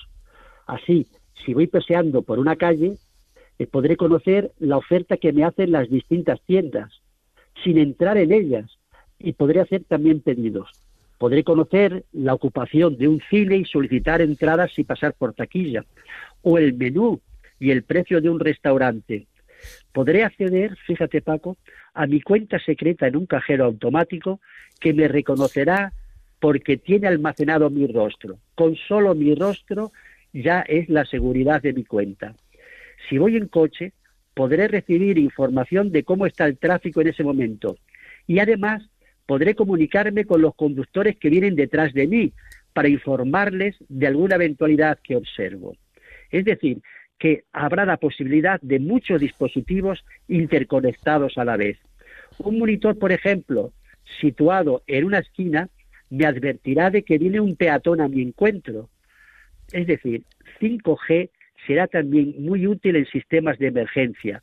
Por ejemplo, una ambulancia podrá enviar en un tiempo mínimo al hospital datos del paciente que traslada y así será atendido rápida y adecuadamente cuando llegue al hospital.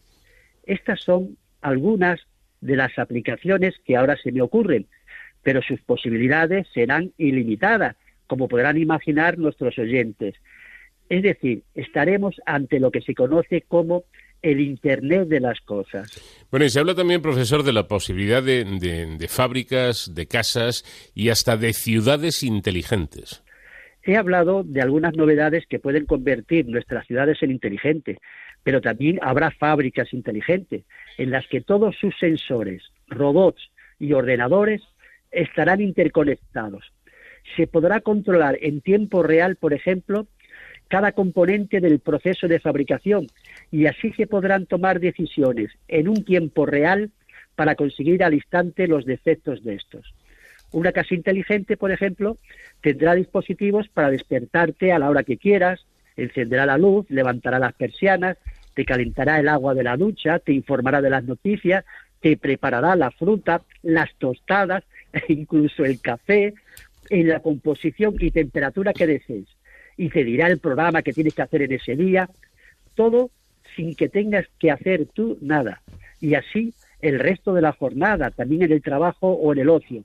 La automatización, por tanto, habrá llegado a gran parte de nuestras actividades con el 5G. Bueno, el, el problema es que si un día se estropea el automatismo de la casa, mm, bueno, pues vamos a tener problemas, por- problemas serios, ¿no? Eh, tendremos una dependencia, llegaremos a tener una dependencia total de las máquinas y seremos esclavos de eso que llaman inteligencia artificial y también prevé otro grave problema, el de la falta de privacidad, ya que nuestros datos personales serán accesibles a una gran cantidad de, empresas, algo que ya empieza a suceder. ¿no? Servidores lejanos nos vigilarán en todo momento y conocerán muchas facetas de nuestra personalidad, eh, aficiones, amigos, eh, cómo estamos de salud, hábitos, etcétera. En efecto, Paco, ese es el pago que tenemos que hacer por vivir de una forma más cómoda. ¿Han pensado nuestros oyentes por qué el WhatsApp es gratuito? En el mundo de la empresa no existe el altruismo. En este caso del WhatsApp es que recoge, como dices, una gran información y ya sabemos, la información es poder. Como en todos los avances tecnológicos, sus aplicaciones mejorarán nuestra calidad de vida, de vida, pero también habrá aspectos negativos como los que has comentado. Sin duda alguna, nada es eh, gratis y la información hoy eh, es de los bienes que, que más cotizan. Ampliaremos, si te parece, en el próximo programa, profesor, que creo que quedan muchas cosas interesantes por comentar. Muy bien, de acuerdo. Aparte de debatir sobre la falta de privacidad y control del 5G, hablaré, si te parece bien, sobre las tecnologías que harán posible muy pronto que el 5G esté ya en nuestras casas. Hasta la próxima semana. Hasta la próxima semana, Paco. Un abrazo. En Onda Cero, con Paco de León, de cero al infinito.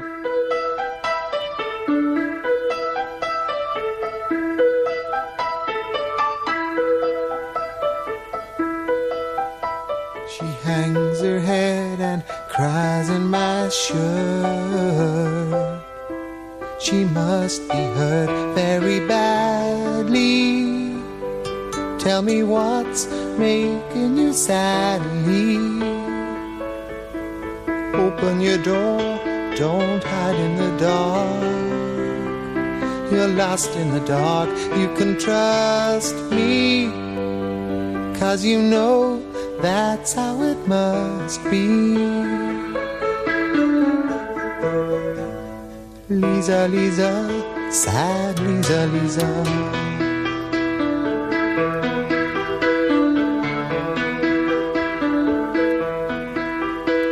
Her eyes like windows trickling rain upon her pain, getting deeper. Though my love wants to relieve her, she walks alone from wall to wall, lost in a hall. She can't hear me, though I know she likes to be near me. Oh, Lisa, Lisa, sad Lisa, Lisa.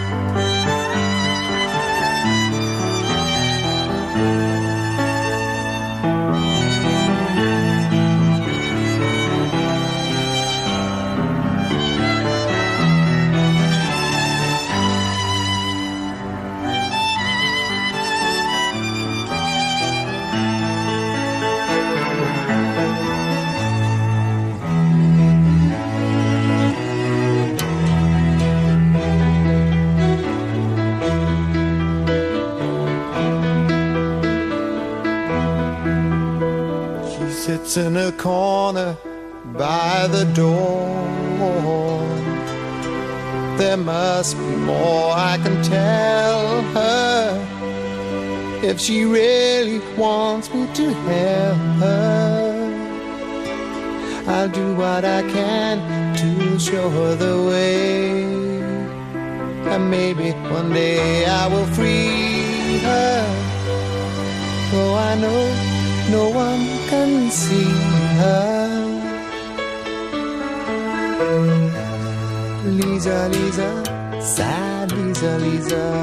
No sé si habrán caído la cuenta de que en estos días en los que no podemos salir de casa o podemos salir muy poco, más que lo estrictamente necesario, estamos utilizando todos el idioma más que nunca. Las muchas horas libres eh, las estamos aprovechando, entre otras cosas, para comunicarnos sin parar mediante mensajes de WhatsApp con, con amigos, familiares, utilizando las redes sociales para leer y para escribir todo tipo de comentarios. No es más que, que el idioma gracias al que podemos comunicarnos, el idioma que es sensible a todo, a modas o, a pandemias como la que padecemos ahora. Por tanto, eh, nos hemos planteado y vamos a, llevarlo a cabo, hablar hoy en esta sección que nos trae la Fundeu cada semana de- del lenguaje en el escenario del coronavirus. David Gallego, lingüista, ¿qué tal? Muy buenas noches.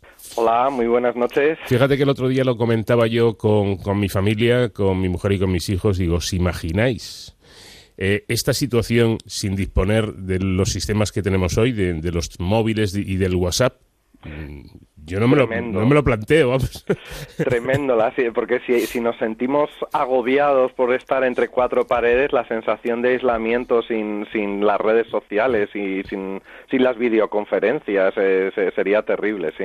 Bueno, afortunadamente el mundo avanza, las sociedades avanzan y disponemos de estos sistemas que no es que nos solucionen eh, todo, pero al menos no- nos ayudan en situaciones tan extrañas como esta. Y en relación con el monotema del, del coronavirus, monotema obligado, eh, convendría tener en cuenta, o, vendría bien tener en cuenta algunas cosas. Por ejemplo, estamos utilizando términos eh, como coronavirus, COVID y demás, eh, eh, pero no sé si los estamos utilizando correctamente porque no sé si sabemos qué es cada cosa. El coronavirus sí, el coronavirus es un tipo de virus y eso lo tenemos todo claro, pero ¿qué es el, COVID? ¿Cuál es el nombre del virus? ¿Y cuál es la enfermedad que provoca ese virus?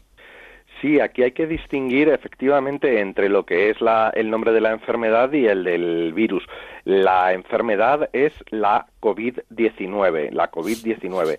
Eh, y aquí conviene recordar además que el género del artículo preferentemente será eh, femenino, la COVID-19 mejor que el COVID-19, ya que la D de COVID es disease, que es eh, en, en inglés es el equivalente de enfermedad no podemos decir que se haya que censurar el COVID, eh, pero eh, la COVID sería lo, recomendable.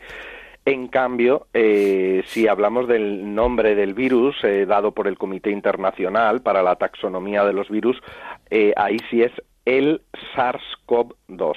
Una cosa es la enfermedad COVID-19, otra cosa es el virus SARS-CoV-2.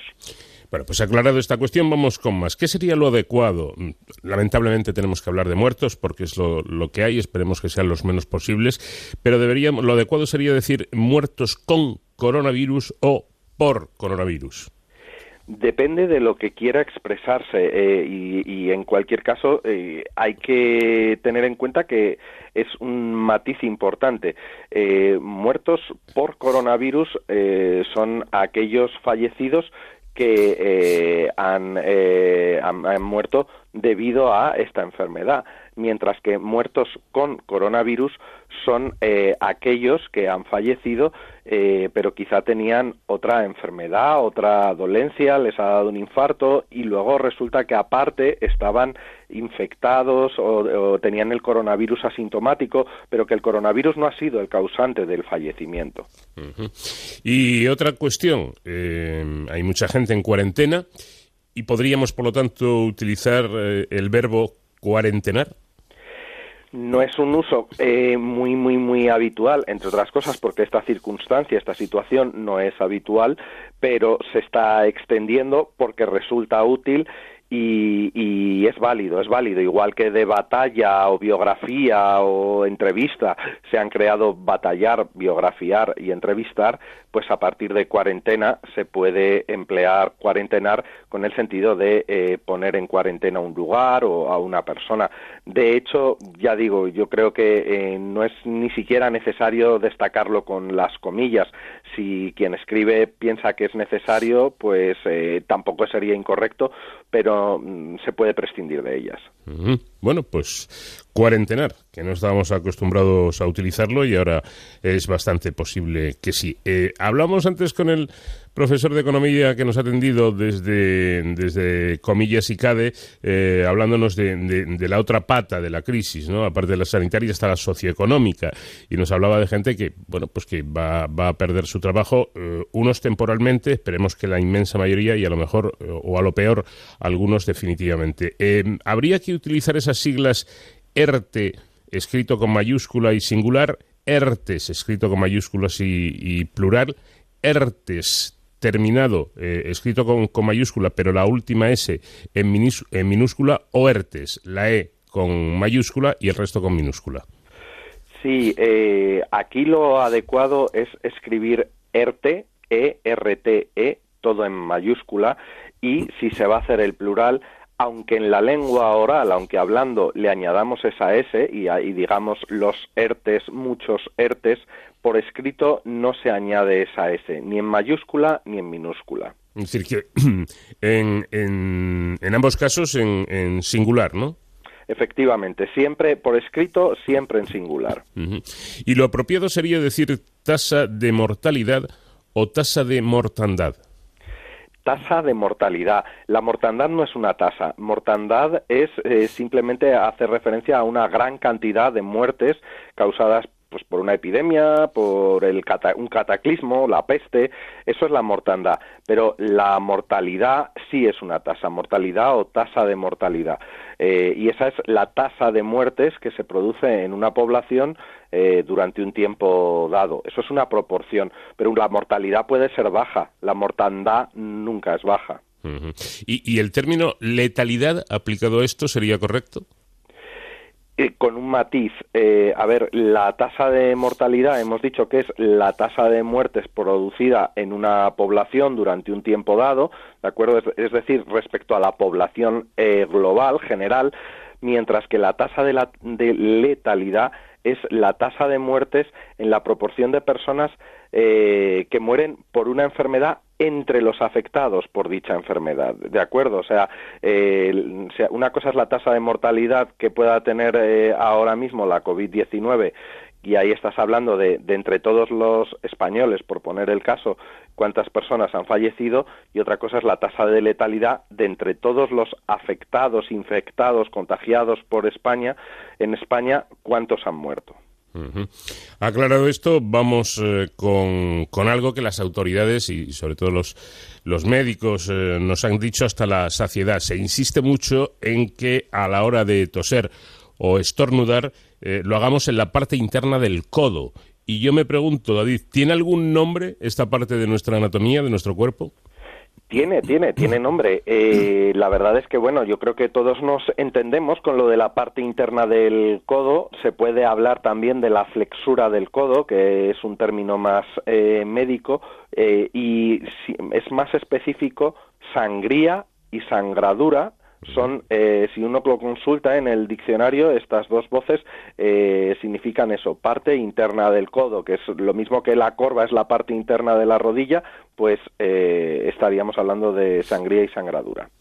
Pues ya lo saben, si quieren ser más precisos, apúntense estos términos. Y para terminar, estamos en momentos en los que toca teletrabajar e incluso estudiar, en el caso de los chavales, online o, cómo podríamos traducir este ese término?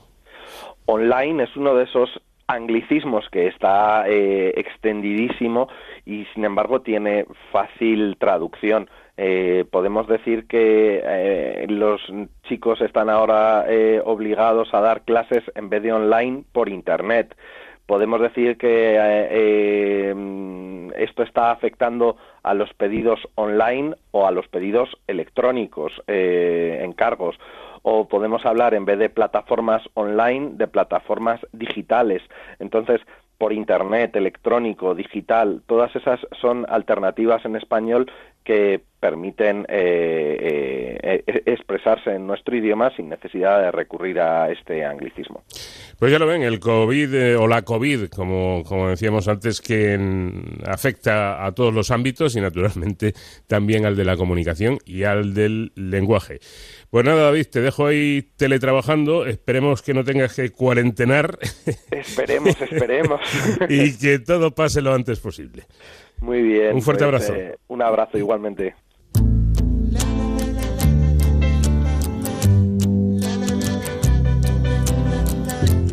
En Onda Cero, de cero al infinito.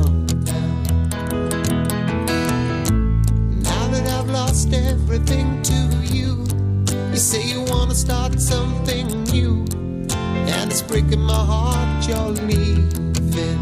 Maybe I'm grieving. That if you want to leave, take good care. Hope you have a lot of nice things to wear. But then a lot of nice things turn bad out there. Oh, baby, baby, it's a wild world. It's hard to get by just upon a smile. Oh, baby, baby,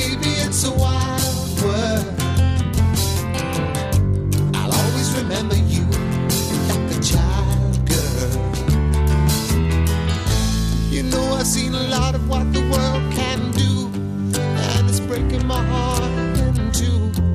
Because I never want to see you sad, girl. Don't be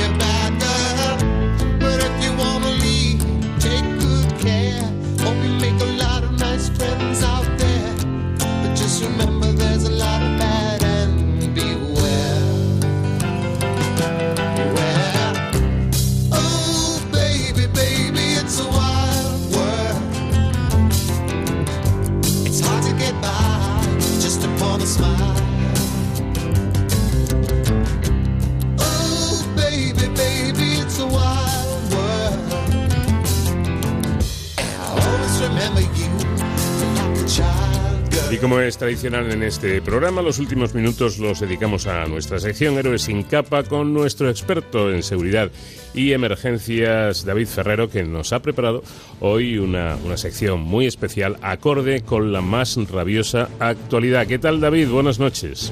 ¿Qué tal? Muy buenas madrugadas, Paco. Efectivamente, vamos a colación de la actualidad que la está marcando el coronavirus durante, bueno, pues ya llevamos una semana larga hablando de, del coronavirus, que es lo que nos ocupa. En esta sección solemos hablar de los profesionales de la seguridad de las emergencias, pero también hemos querido hoy hablar de esos héroes sin capa que están haciendo un trabajo, eh, pues desde luego eh, que sin el cual no podríamos estar hablando de una crisis como la que estamos hablando ahora, sino que sería una crisis mucho más grande. Y vamos a hablar de estos héroes sin capa que hacen una labor extraordinaria, pero que eh, en muchos casos pues no es tan visible como la que están haciendo pues los médicos, los eh, enfermeros, los técnicos sanitarios, la policía, guardia civil, militares, que esa labor, por supuesto, es fundamental pero también la que van a hacer, la que están haciendo los protagonistas que tenemos hoy con, con nosotros. Si te parece, Paco, vamos a empezar presentando a María del Carmen de la Gracia, que es eh, responsable de limpieza de un centro de salud de la zona centro de Badajoz y que nos acompaña aquí esta noche. Muy buenas, María del Carmen, y bienvenida. Buenas noches. Bueno, eh, antes de nada, María del Carmen, a mí me gustaría eh, contar la historia ¿no? de, cómo su hijo, que ha subido una foto de usted eh, perfectamente ataviada en el momento en el que va a, ir a trabajar, ¿no? Eh, la ha subido a las redes sociales. Eh, Iván se llama su hijo, la ha subido a las, redes sociales y lleva ya más de 28.000 retweets esa foto y, y, cientos y cientos de comentarios de personas felicitándola por su, por su labor, porque desde luego la labor que están realizando es muy importante. Por supuesto, por supuesto que es muy importante. Es importantísimo. Efectivamente, muchas veces no se ve tanto como la, que pueden hacer profesionales con los que usted trabaja en el centro de salud, pero en cambio eh, la limpieza es algo fundamental para, para combatir el virus.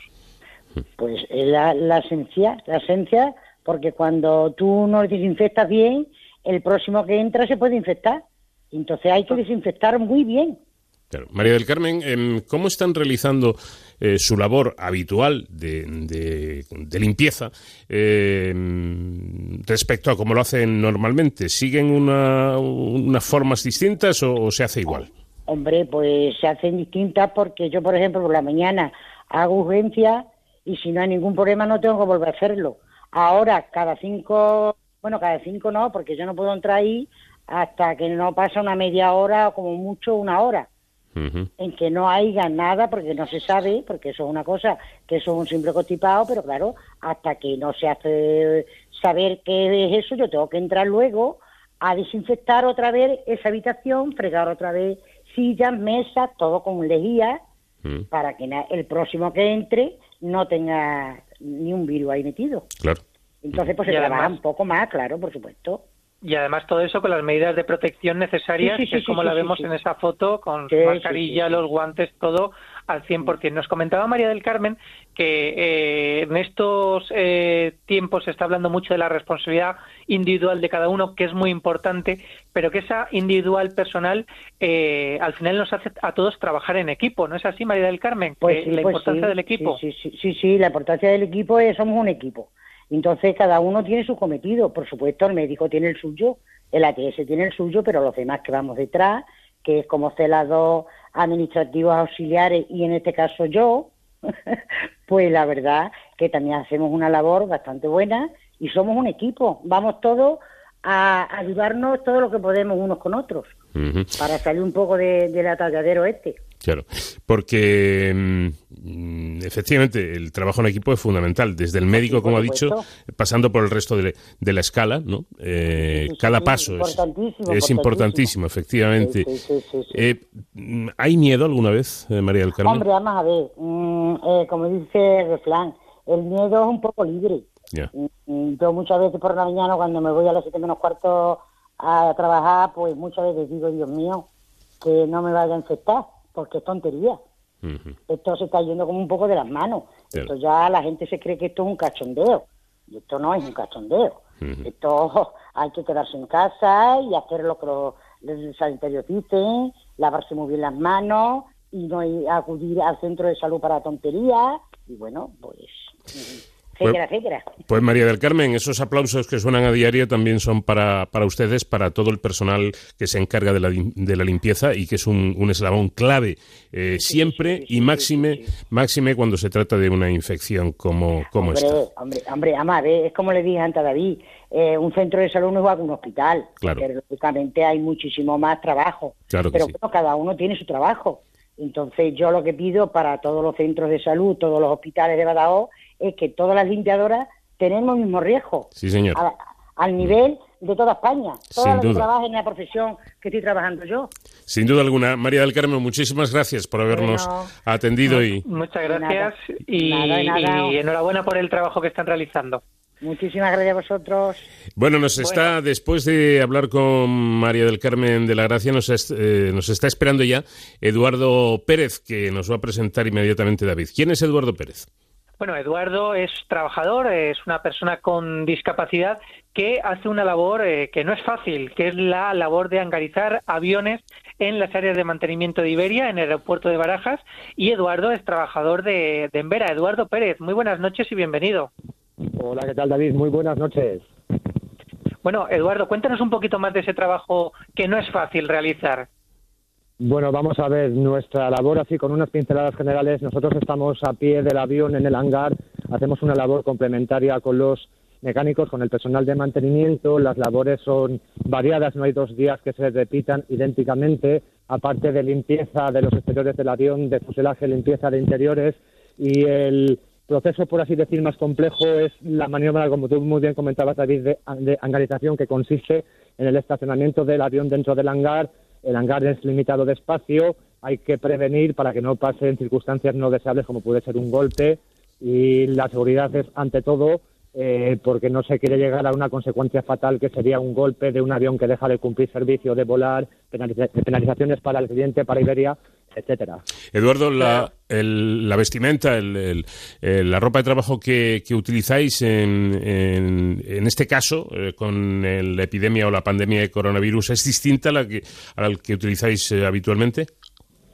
Sí, vamos a ver, Paco. eh, básicamente eh, estos últimos días, pues eh, desde las directrices que dan las autoridades, pues eh, en el día a día, eh, para la labor normal del día a día de la rutina, sí que eh, vamos a aportar mayor, eh, mayor visibilidad a la hora de que se nos vea mejor y vamos provisto, lógicamente, guantes de látex eh, para la protección en el orden de la prevención, aparte, eh, eh, bueno, pues sí que se guarda, la gente está muy concienciada, Paco, dentro del hangar, eh, con respecto sobre todo para la premisa de guardar metro y medio entre individuos, ¿vale? Que es una distancia convenida para evitar contagios entre sí. Claro, las eh, personas que estén escuchando eh, el programa hoy, Paco, estarán pensando, bueno, ¿y qué tiene que ver esto con Héroes sin capa? Pues como habéis hablado con, durante el programa con un experto en economía, eh, nos ha contado cómo eh, la importancia de intentar mantener el trabajo, ¿no? Eh, todo lo estable que se pueda. Claro. Y sí que nos eh, gustaba mm, contar con, con Eduardo porque representa muy bien todas esas personas que eh, tienen que ir a trabajar porque no hay una orden de, de quedarse en casa eh, para evitar ir a trabajar a no ser que, que se pueda hacer por teletrabajo. Y Eduardo es una de esas personas que va a trabajar eh, y que también contribuye a paliar los efectos sobre todo económicos de esta de esta crisis no Eh, Eduardo yo no sé si cuando tú vas a trabajar eh, todos los días y, y demás ves que, que la gente cumple eso de quedarse en casa se nota en el transporte público no sé cuál es tu impresión Bueno, David, yo los últimos días sí es cierto que puedo estar percibiendo una menor afluencia de gente por la calle. Eh, sí que se está cumpliendo, la gente se conciencia con el quédate en casa. Hay gente que no tiene más remedio que acudir a su puesto de trabajo, me refiero a día de hoy, pero sí que es cierto, hay una menor presencia de gente en los medios de transporte público, por las vías de tránsito, por carreteras, etcétera. Hablamos de la Comunidad de Madrid. En este caso, en mi caso, yo voy con el transporte público, con un autobús particularmente, y sí que lo veo más vacío que de costumbre, pero ves a la gente concienciada, el chofer del autobús viste con sus guantes de látex, etcétera. Eh, la gente, por lo, por lo general, la gente no está saliendo de casa, ¿eh? la gente se conciencia de que es una es una situación a nivel global de país extrema sin precedentes, dado que hay declarado un estado de alarma eh, y por una alerta sanitaria, pues por pandemia. No concibo que haya precedentes de este caso y la gente toma conciencia de ello bajo mi punto de vista. Sin duda alguna, y además es que es imposible, es que quiero decir, hay no unos cuantos, hay muchas personas que tienen que trabajar, o, o- o si no los cinco días de la semana, los cinco días laborables, eh, pues a lo mejor tienen que ir dos o tres veces de manera presencial y otros todos los días. No queda más remedio. Incluso el profesor García Este eminente virólogo con el que nos hemos hablado, eh, nos ha dicho que desde su punto de vista sería una locura absoluta paralizar todas las empresas, salvo las de eh, primera necesidad, que eso no se lo puede permitir ni España ni el mundo. Y que lo que hay que hacer es tomar todas las medidas que se puedan tomar y, saber convivir con este virus mientras eh, no sean capaces de encontrar una vacuna o unas, eh, unos fármacos eh, que se puedan aplicar a los, a los pacientes, pues hay que aprender a convivir, como, como digo, y con la esperanza de que esto pase antes. Por lo tanto, gente como María del Carmen de la Gracia o Eduardo Pérez, pues también son héroes en capa porque están ahí dando el callo, como debe ser. Son personas que están realizando a diario su trabajo porque no queda otra. Ese trabajo no se puede hacer de manera telemática y nos ha interesado mucho conocer su experiencia y su opinión. Eduardo, muchísimas gracias por habernos eh, atendido, por seguir ahí al pie del cañón y, y mucha precaución, que sé que la, que la tienes y la tenéis, y ánimo y, y adelante. Gracias, Paco. Buenas noches para todos. Saludos. Gracias. Muy buenas noches, Eduardo. David, otro prisma, otra cara de esta pandemia que no hemos querido dejar a un lado, la de los trabajadores comunes y corrientes que acuden a sus puestos cada día. Gracias eh, por haber estado ahí, siempre David con, con nosotros y con las emergencias y la seguridad. Y la próxima semana a ver si tenemos mejores noticias. Eso esperamos todos. Hasta la semana que viene, Paco.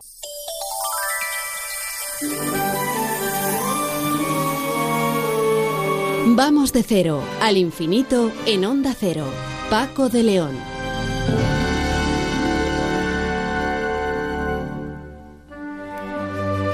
Consumiendo nuestro tiempo minuto a minuto, hemos llegado al final de nuestro programa en esta cita semanal que aquí, en De Cero al Infinito, tenemos con todos ustedes. Y hoy, porque la actualidad manda, hemos dedicado mucho tiempo a hablar de lo que está pasando, que no es poco, como es nuestra obligación, por otra parte, incluso cuando lo que pasa resulta que no es agradable. Y desde luego la enfermedad y la angustia y el sufrimiento y la espera que se hace más larga en la reclusión cuando no en la mismísima soledad. No lo es, no es nada agradable. Para conocer los detalles de la situación que vivimos, hemos acudido a las opiniones de los expertos, de los que de verdad saben de esto y a los que siempre debemos hacer caso. Pero la realidad que catedráticos, científicos, profesores, profesionales de distintas áreas nos han explicado no está reñida, no, no, no lo está con el optimismo tan necesario siempre. Aunque hemos querido dejar para el final la opinión más que cualificada de otro experto en coronavirus. La opinión de Pablo, que es una opinión muy relevante, ya que se trata de la opinión del futuro, del legado que nosotros vamos a dejar. A ver, Pablo, ¿me puedes explicar qué es el coronavirus? Un pequeñito bicho tiene así y también puede volar. ¿Y, y este bicho qué es lo que hace?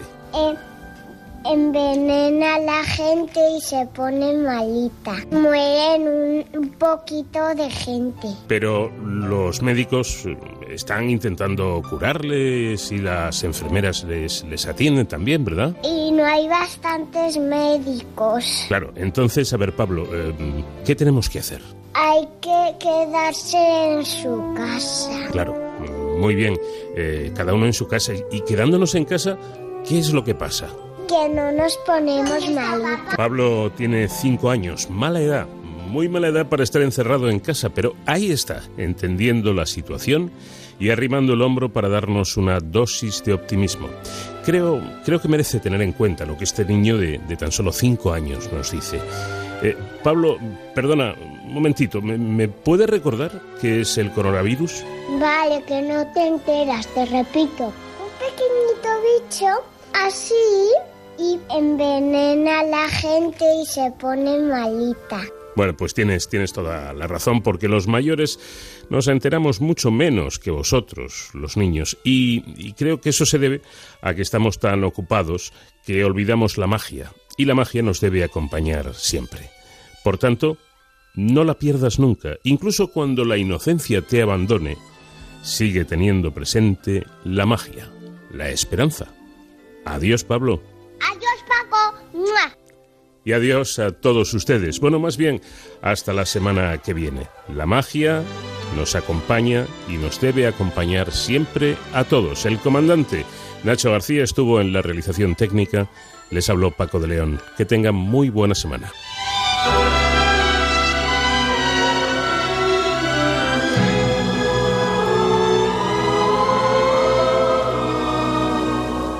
When you stars make